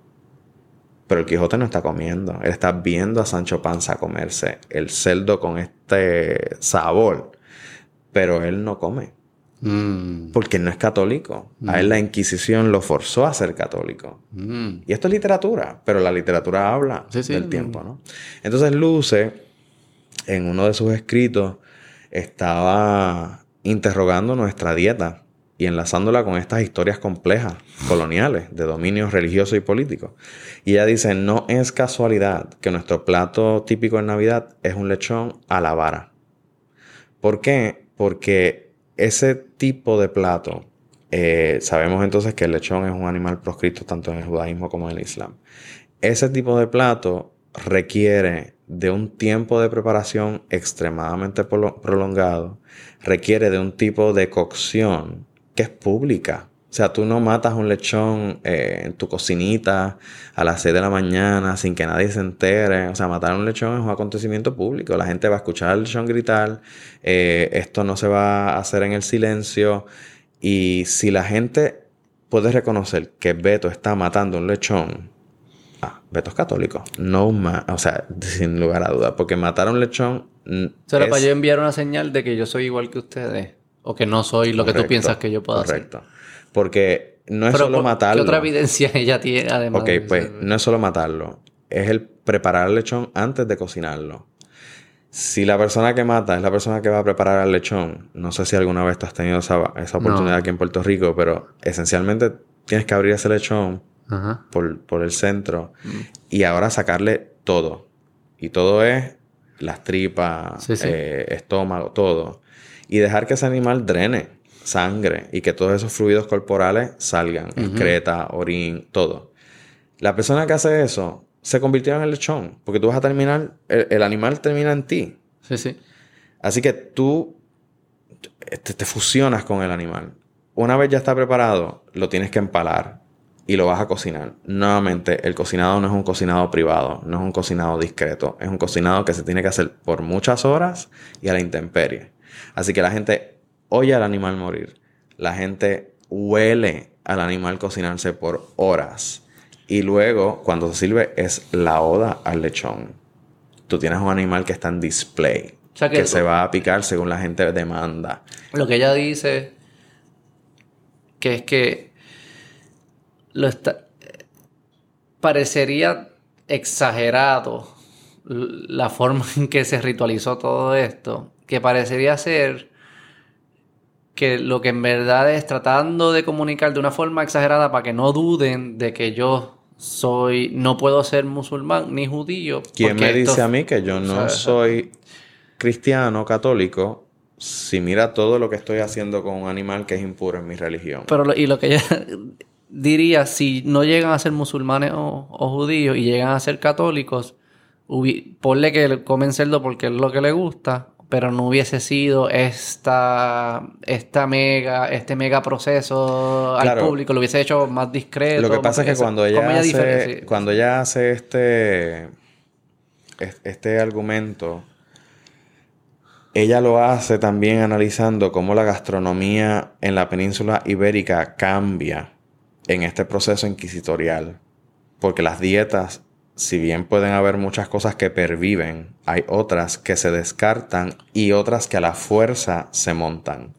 Y España, como sabemos, es un país que eventualmente despunta en la producción del cerdo, pero enormemente. O sea, y, y como aquí no hay espacio del cerdo que se desperdicie. Hasta las tripas se van a comer en morcilla. Hasta las patitas de cerdo se van a guisar. Mm. Los cuajitos y las mollejas se van a cocinar en unos escabeches. O sea, todo se va a usar.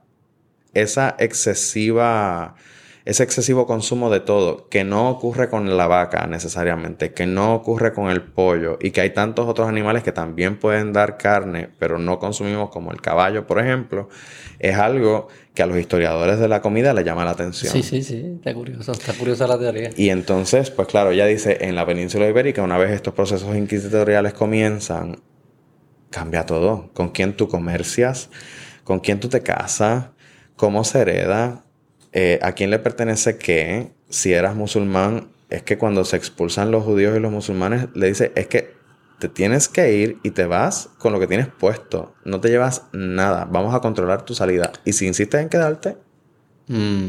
te matamos, te apresamos. O si te conviertes, you better make sure que te convertiste de verdad. ¿Y no se, no se han hecho como estudios de genética, de DNA que se puedan trazar?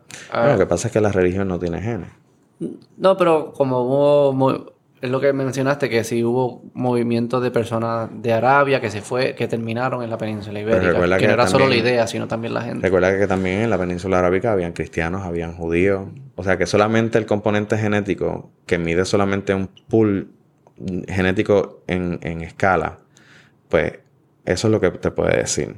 De ahí como hace tanta gente hoy en día, que es decir, pues tú, yo soy 59% europeo. eso es un racket. Me gusta el cilantro. Exacto.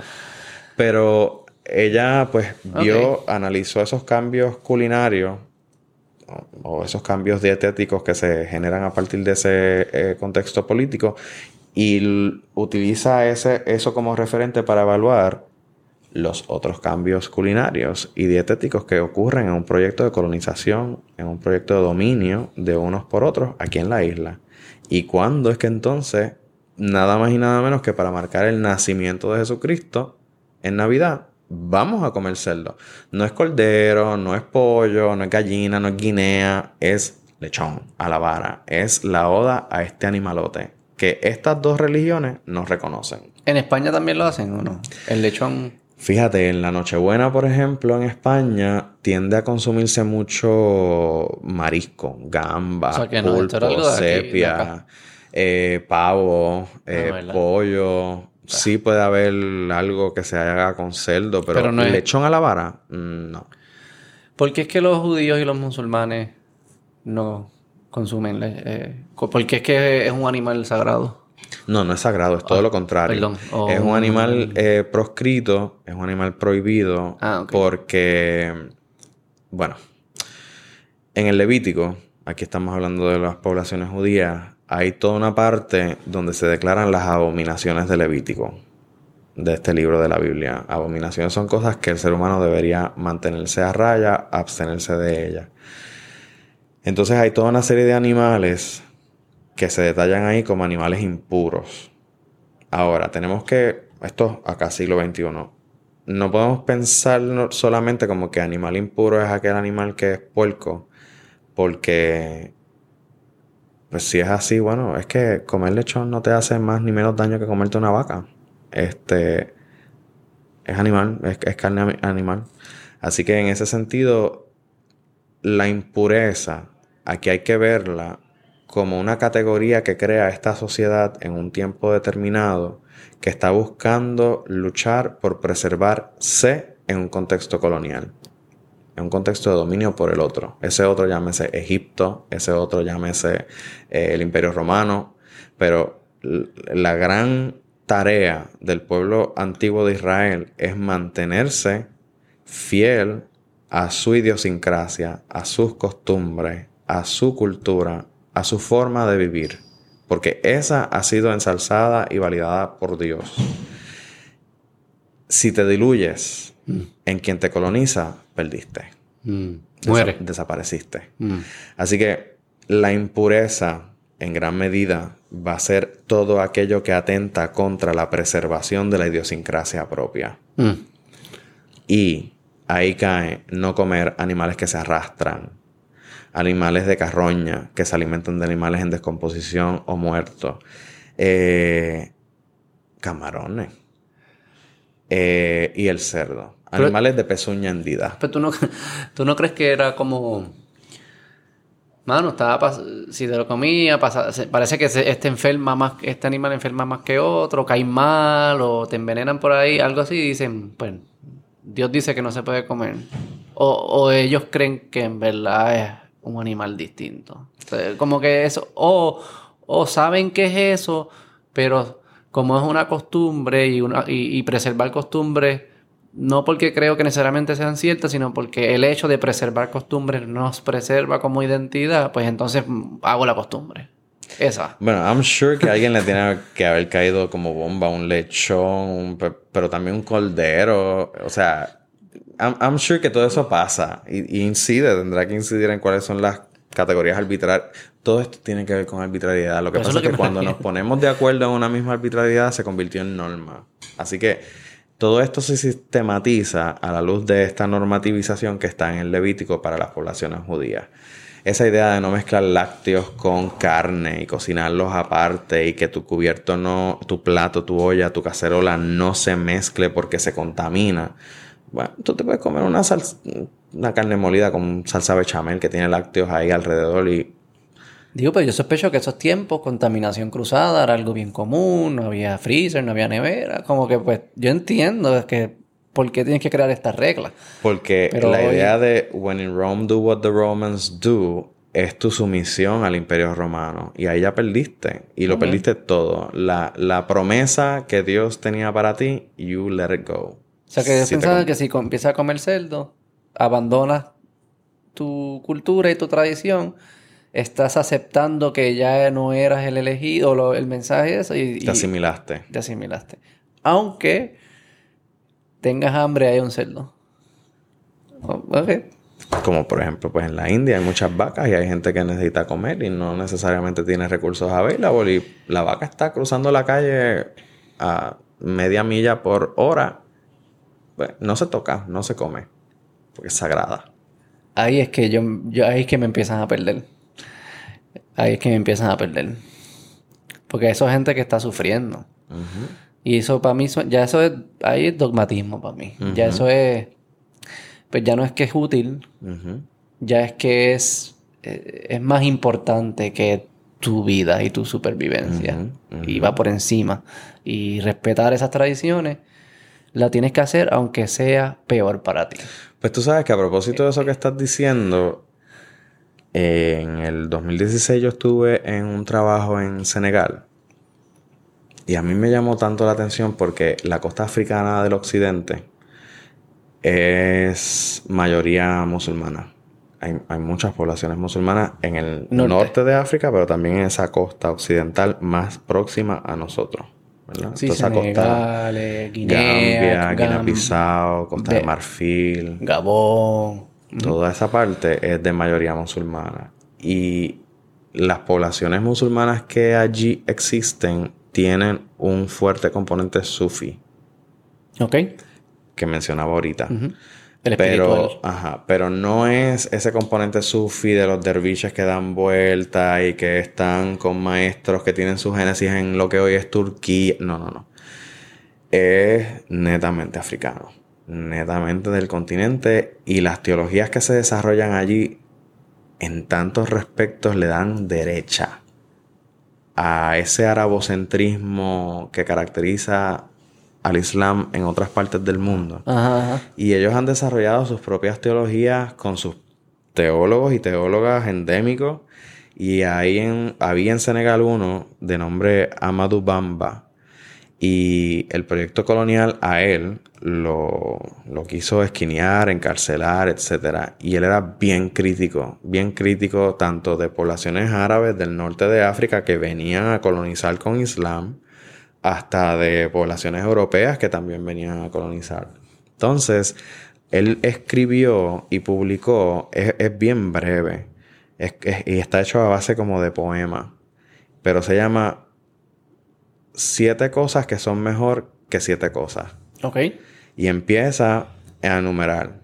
Y dice cosas como darle comida a tu prójimo es más importante que orar cinco veces al día. Ok. Eh, ponle amar tu patria es más importante que ayunar durante el mes de Ramadán.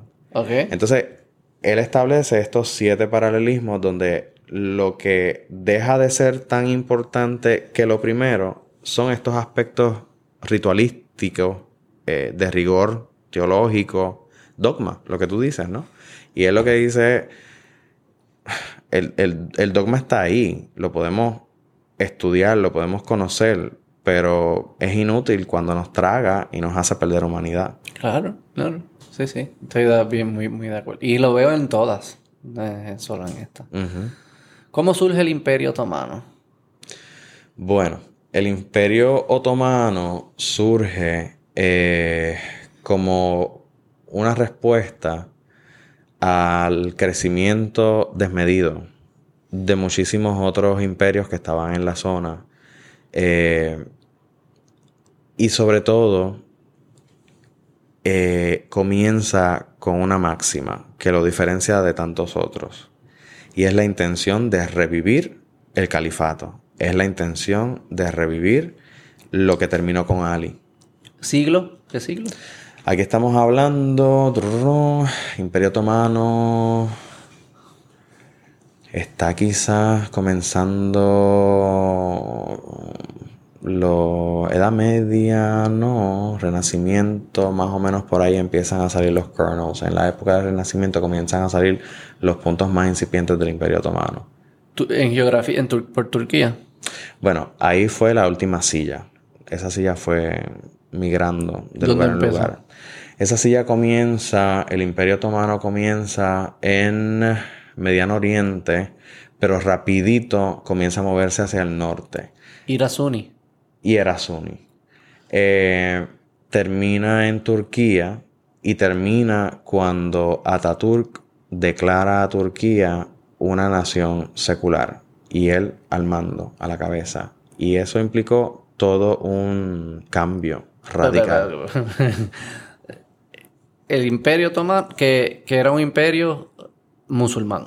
Era un imperio musulmán. Ahora, era un imperio musulmán que creció, pero así como creció, rapidito empezó a contraerse nuevamente.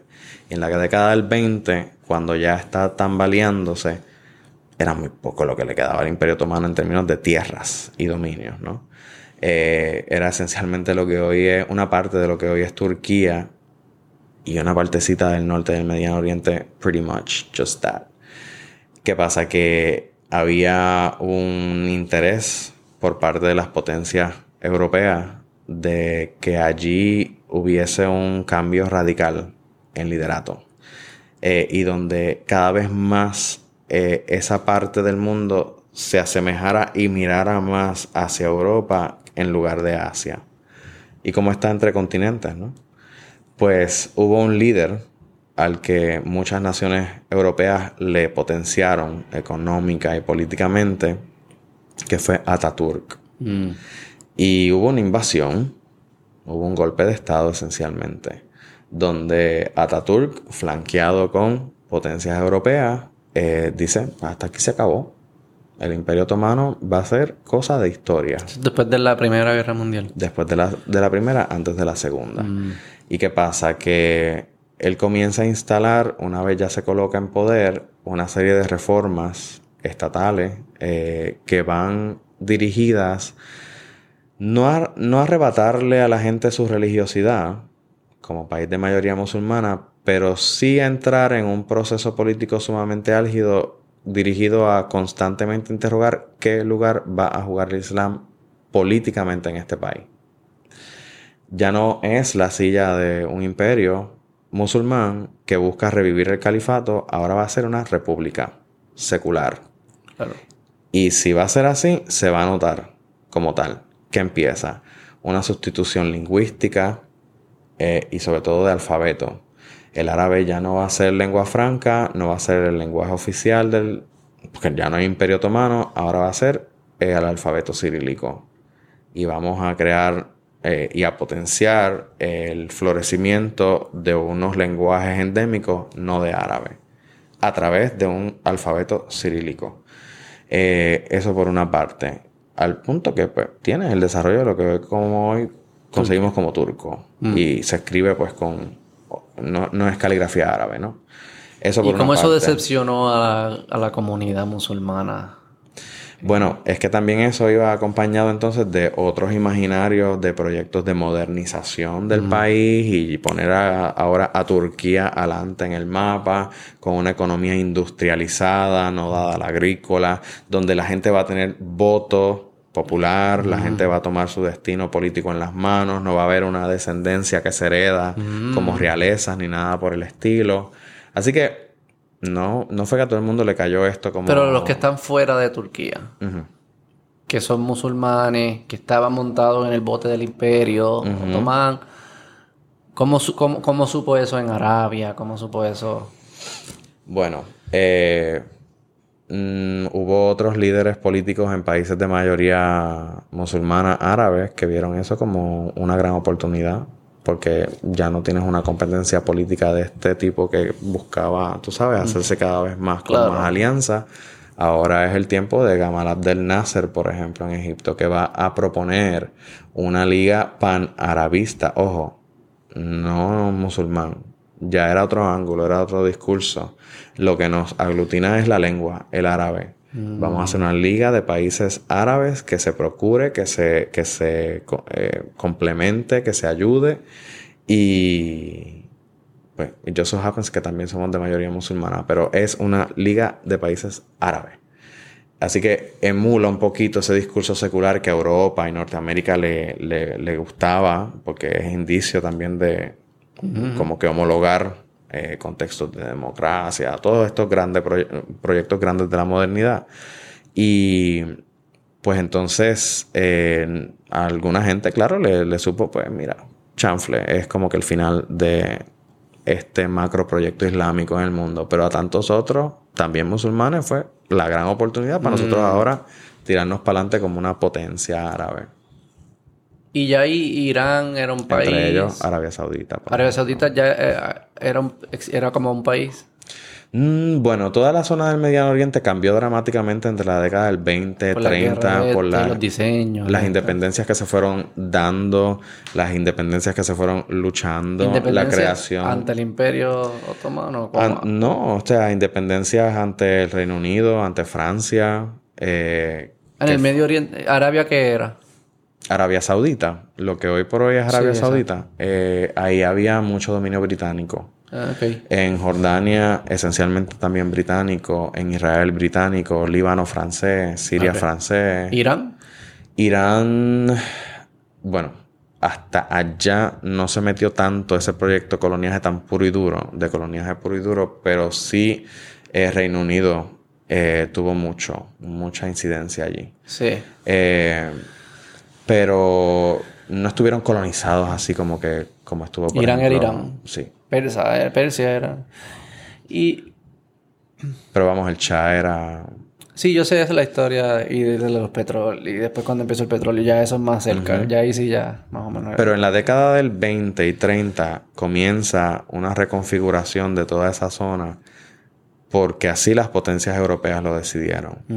Eh, por ejemplo, Jordania logra su independencia en 1923. Así que están ahí casi naciendo ese estado, casi ahí en la ventana temporal que el Imperio Otomano está cayendo.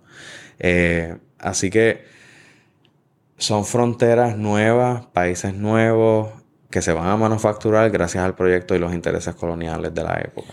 Y te pregunto, ya llegando, como que llegando a tiempos más, más modernos, más recientes.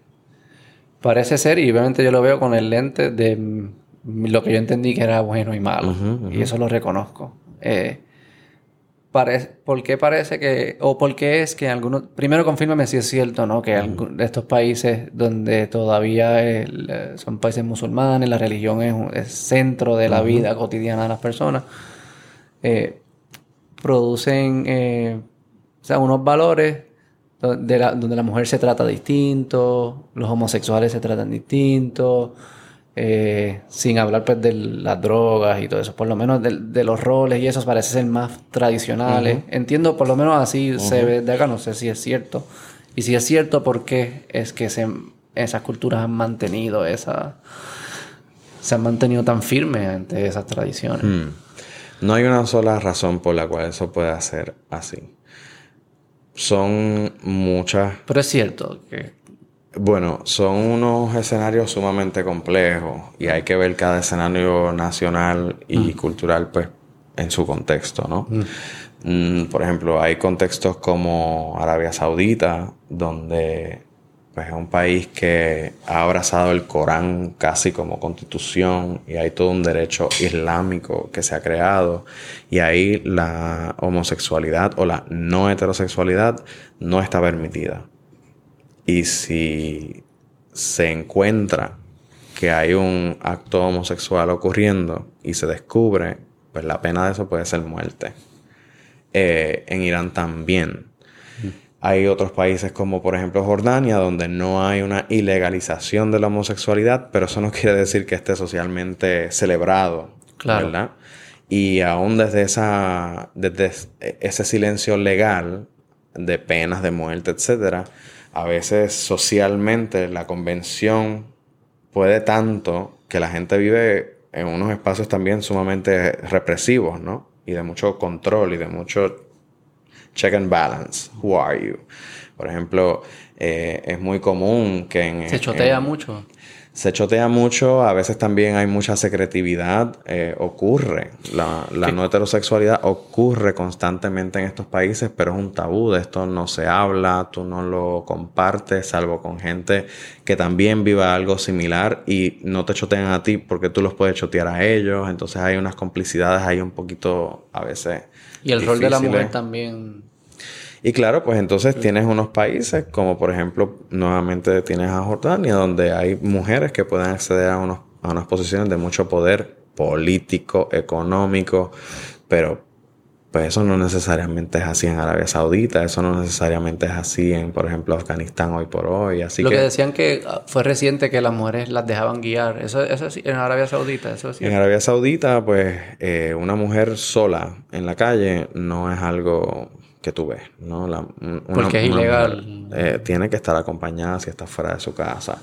Entonces, claro, el, guiar es pues darle más libertades a la gente y en ese sentido pues hay un afán por mantener eh, los cuerpos femeninos pues Y lo curioso es que, que, también, creo que tú lo mencionaste, por ejemplo en esto de la, la no heterosexualidad, que aunque estén en países que quizás no es ilegal, como quiera culturalmente hay como también se ve cuando eh, también se mudan a países europeos, que, obviamente ahí las leyes no están, pero como quiera sí hay como se mira distinto, el rol de la mujer se mira distinto. ¿Por qué es que se mantiene? Porque parece ser que esta religión porque las otras lo hicieron también en sus tiempos. no, es que las otras fueron santas y sabemos que la mujer la trataban y le, continúan tratando, pero sí yo entiendo, por lo menos desde mis lentes, que hay un espectro, hay diferencia entre ellas al día de hoy, de cómo el rol de la mujer, cómo ven a la mujer en la sociedad,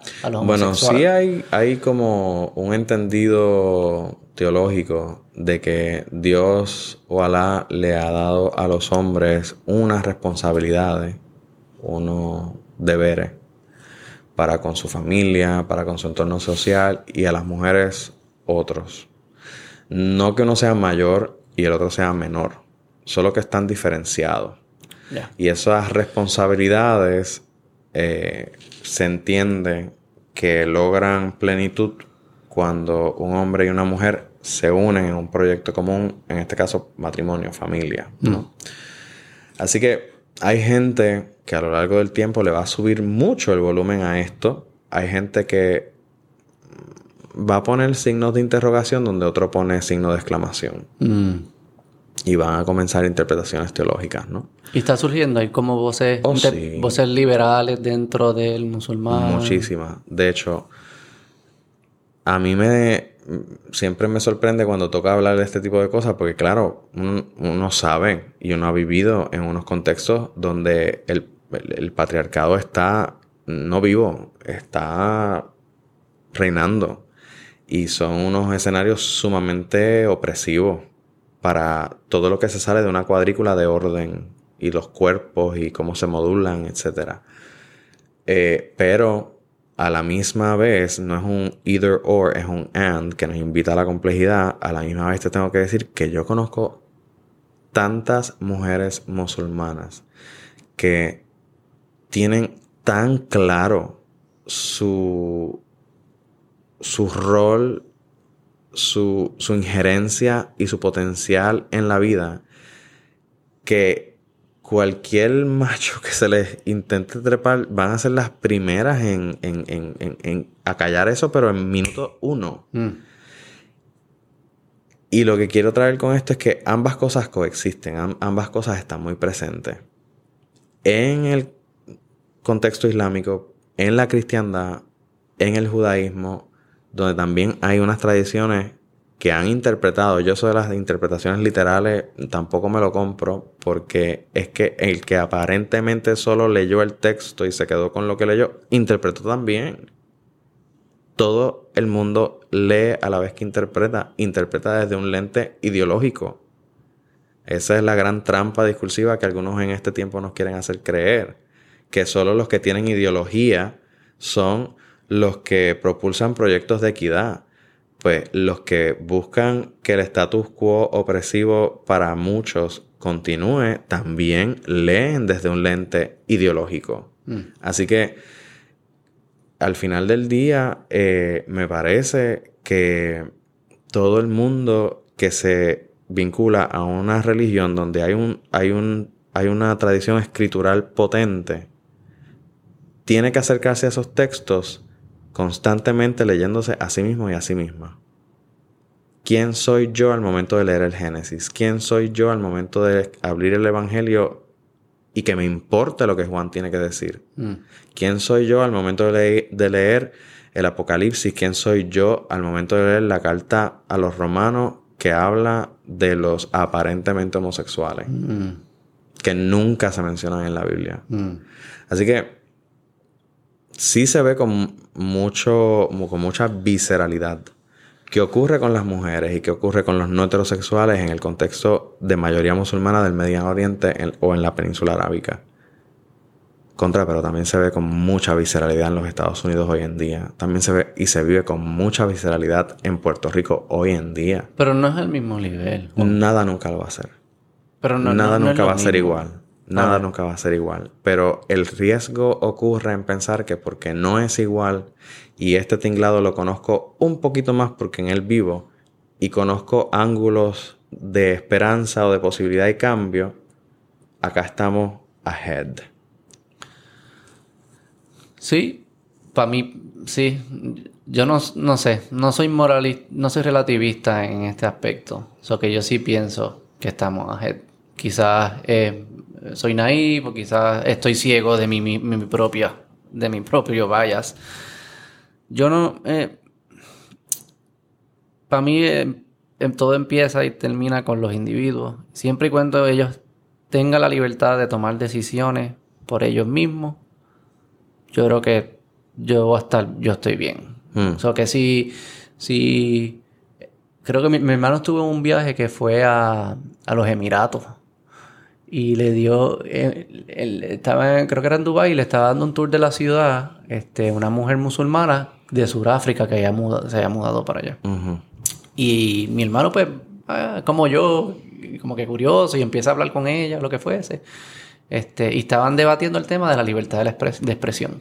Que ella decía que ella no entiende cómo eso lo permite, porque eso crea un caos, y mi hermano pues defendiéndola. Y para mí, para mí esa es la libertad más importante, tengo un podcast y me encanta la comedia.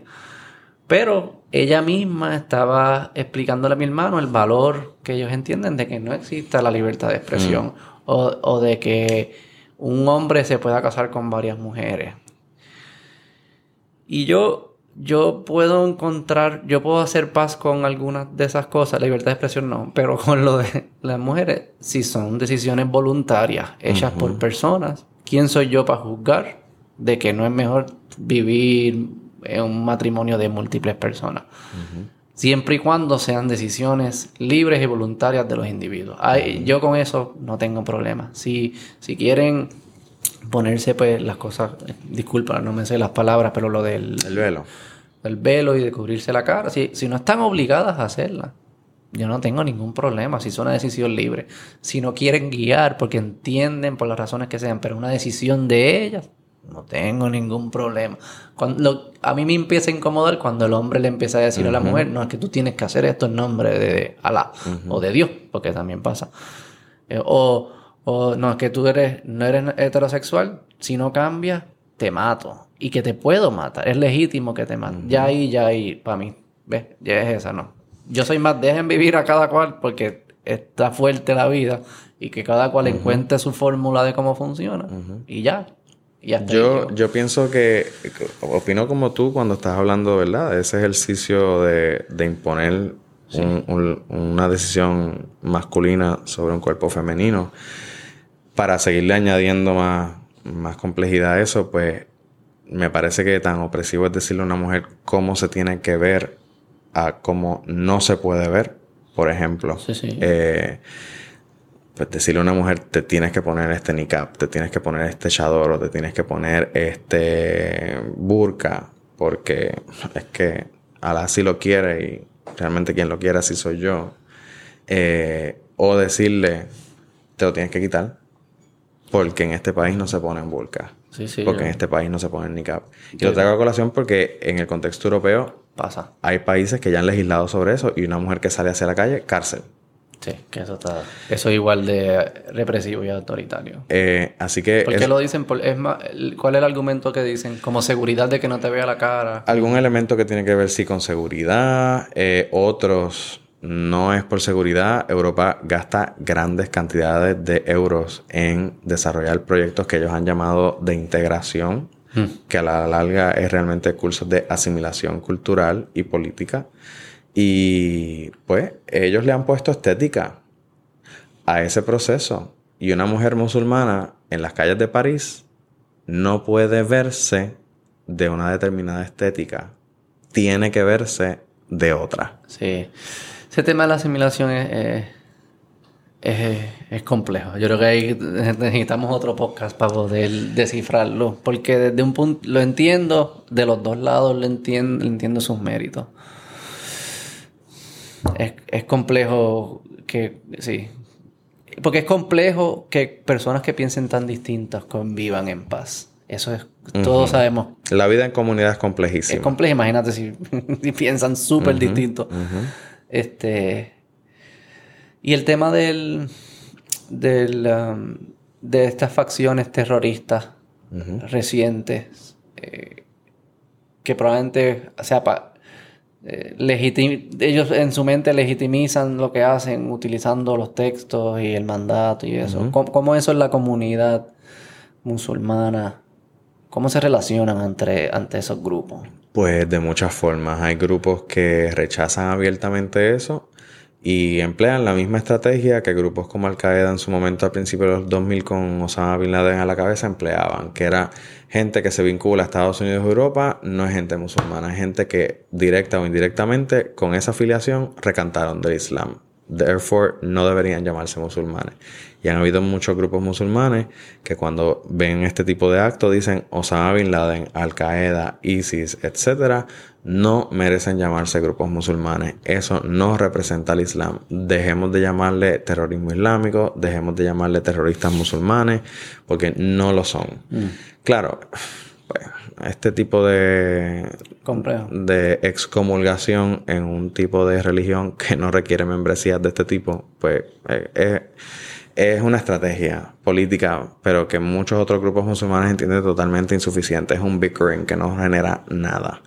Eh, porque pues, los medios de comunicación y otros estados y gobernantes sí van a reconocer que en la autoidentificación islámica de esa gente hay un componente importante que no pueden ignorar. Eh, así que, pues hay comunidades que han decidido reconocer los problemas sociales, económicos que hay en el tuétano de muchos barrios, de muchos pueblos, en países de mayoría musulmana, donde se culta y se cultiva este tipo de teología que eh, busca soldados paramilitares eh, y, y, que, que inflijan todo ese daño con el Corán como bandera, ¿no? Y dicen es que si tú le das posibilidades a un jovencito y a una jovencita de vislumbrar un futuro para ellos y para ellas según lo están vislumbrando y necesitando, eh, escuchar a este predicador itinerante a las 3 de la tarde no necesariamente va a ser una prioridad.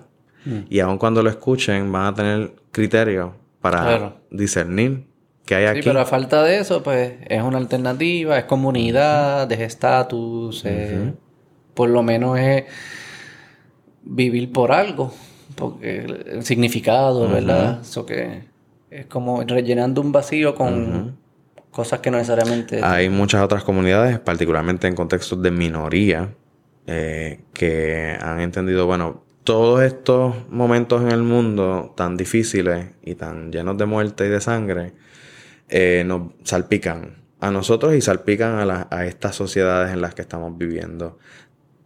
No nos vamos a meter en el rollo de que si son o no son musulmanes, vamos a meternos en el rollo de hacernos cada vez más accesibles a las comunidades circundantes que no son musulmanas y que nos conozcan. No por vía de Osama Bin Laden, sino por vía de mí.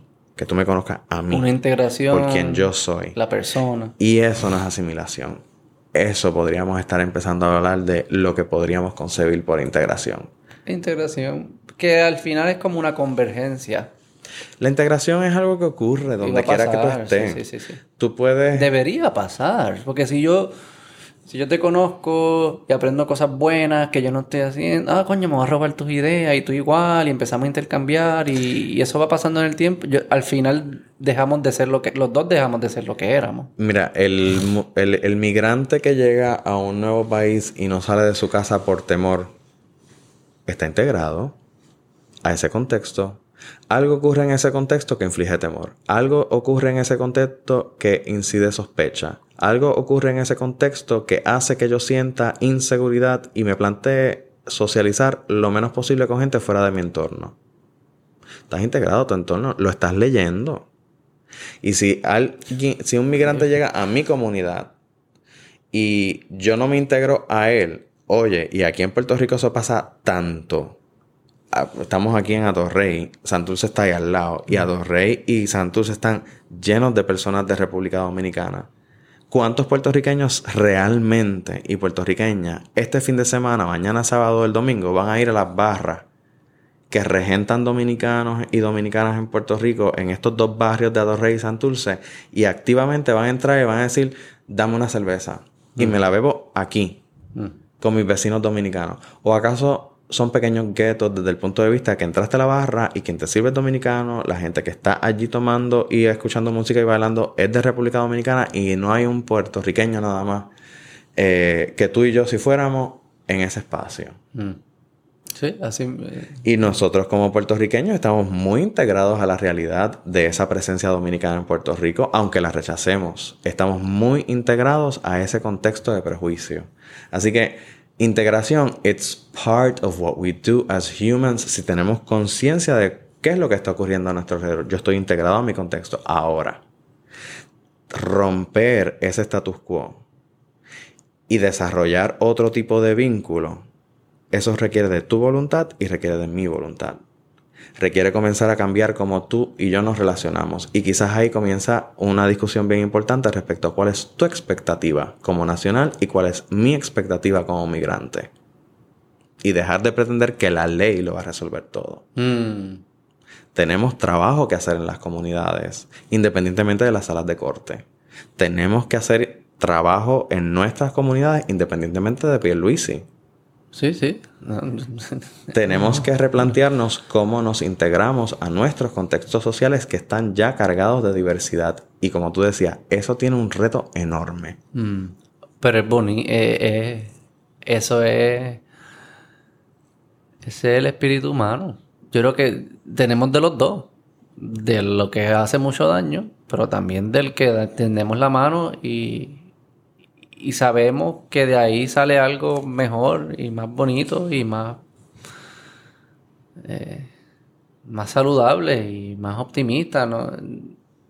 De lo otro no va a salir, sabemos. O sea, que tiene que salir de lo opuesto. Y, interactuar con distintas culturas al final, con, una mente abierta y humilde y con, yo digo siempre como con, las ganas de, estar inspirado. Y de aprender. Y de aprender y de, be amazed. Como que, wow, lo hacen así, qué bien, como yo lo... Yo creo que de ahí surge algo mejor. Yo por eso hago lo que hago. Por eso... Me encantaría conocer comunidades musulmanas en Puerto Rico. Por eso me vinculo a la antropología, porque me pone en situación de asumir eso como, como mi labor, como, mm. como mi trabajo. Eh, y, y hacerlo para atender los issues que nos afectan como sociedades globales, diversas. Eh, y se dice rápido, pero aprender a hacer eso mm. es la vida. En ningún libro realmente en el capítulo 3 te va a decir qué hacer con eso. Y eh, chequear tu ego todo el tiempo. Totalmente, totalmente. Y que lo que tengas que plantear al interior de una sala o un salón de conferencia en una universidad sirva para algo. Mm.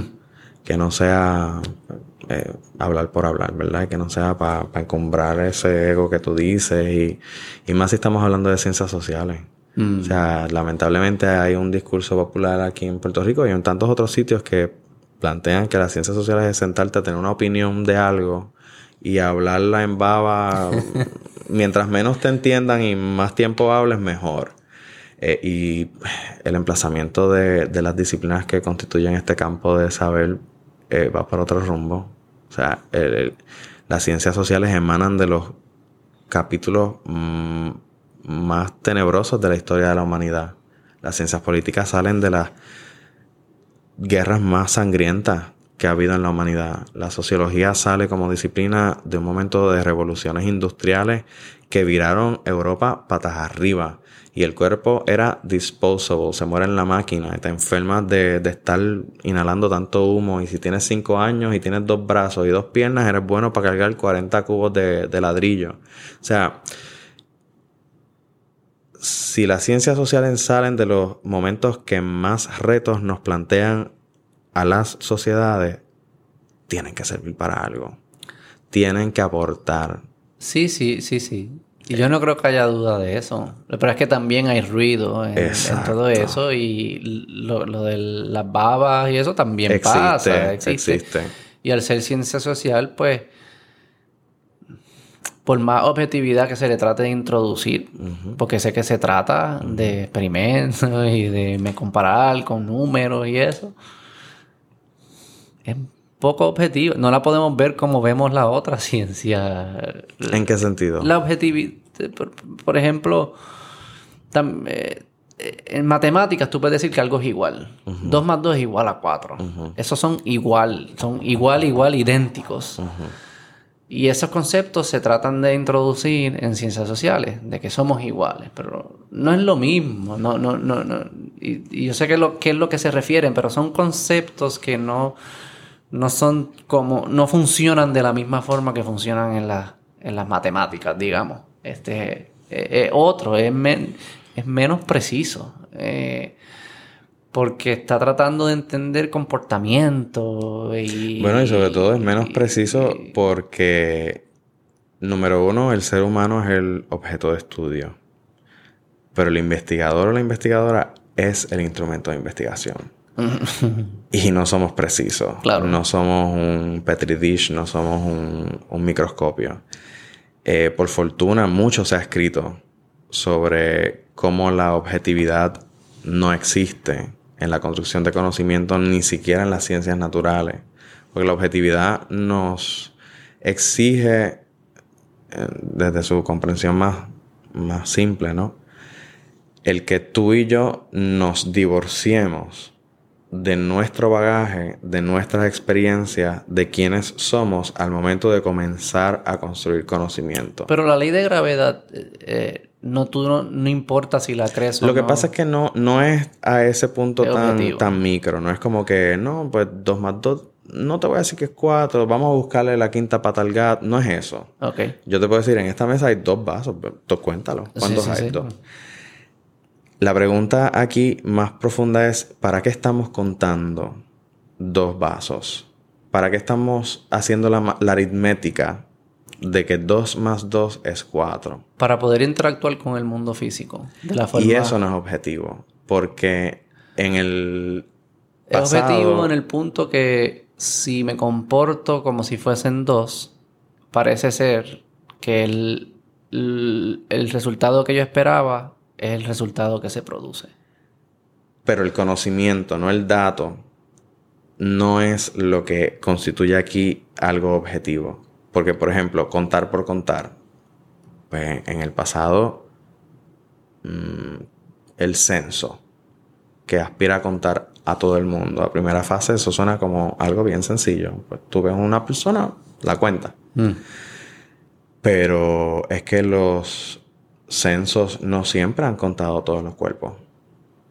Porque hay un conocimiento subyacente a la aritmética que es importante ¿Qué cuerpo vale la pena contar? ¿Qué cuerpo es humano y qué cuerpo es subhumano? Ok, pero ahí yo diría, sí, sí, entiendo lo que dice, pero si dicen que hay 100, hay 100 de los que contaron, es objetivo, eso sí es objetivo. Quizás lo que tú dices es, ese 100 no significa todo el mundo, porque como se define todo el mundo, no es tan preciso. Y ese todo el mundo emana de experiencia, sesgo, los valores de esa persona que cuenta. Claro. Y eso no es universal ni es transhistórico. Eso es históricamente específico. Pero yo diría, el número es objetivo. Contar no es Contar es una ciencia social. El número es una ciencia me gusta, me gusta matemática. Eso. es lo que yo... me gusta. Deberías irte a trabajar al censo. me gusta. No, porque hoy por hoy acabamos de salir de un censo decenal. Sí, sí, lo sé. Y aquí no todo el mundo se cuenta. Yo no sé por qué se cuenta así todavía. No es más fácil contar como con otras tecnologías, todo el tiempo estar contando, o sea, no sé, como que me parece eso de llenar el papelito un poquito... Uy, que te cuenten los... como así bien Big Brother, como... Ah, no, no, no. Yo no estoy diciendo que conté, que yo estoy diciendo que como ya nos están contando que nos den los números. no, estoy diciendo que lo empiecen a hacer.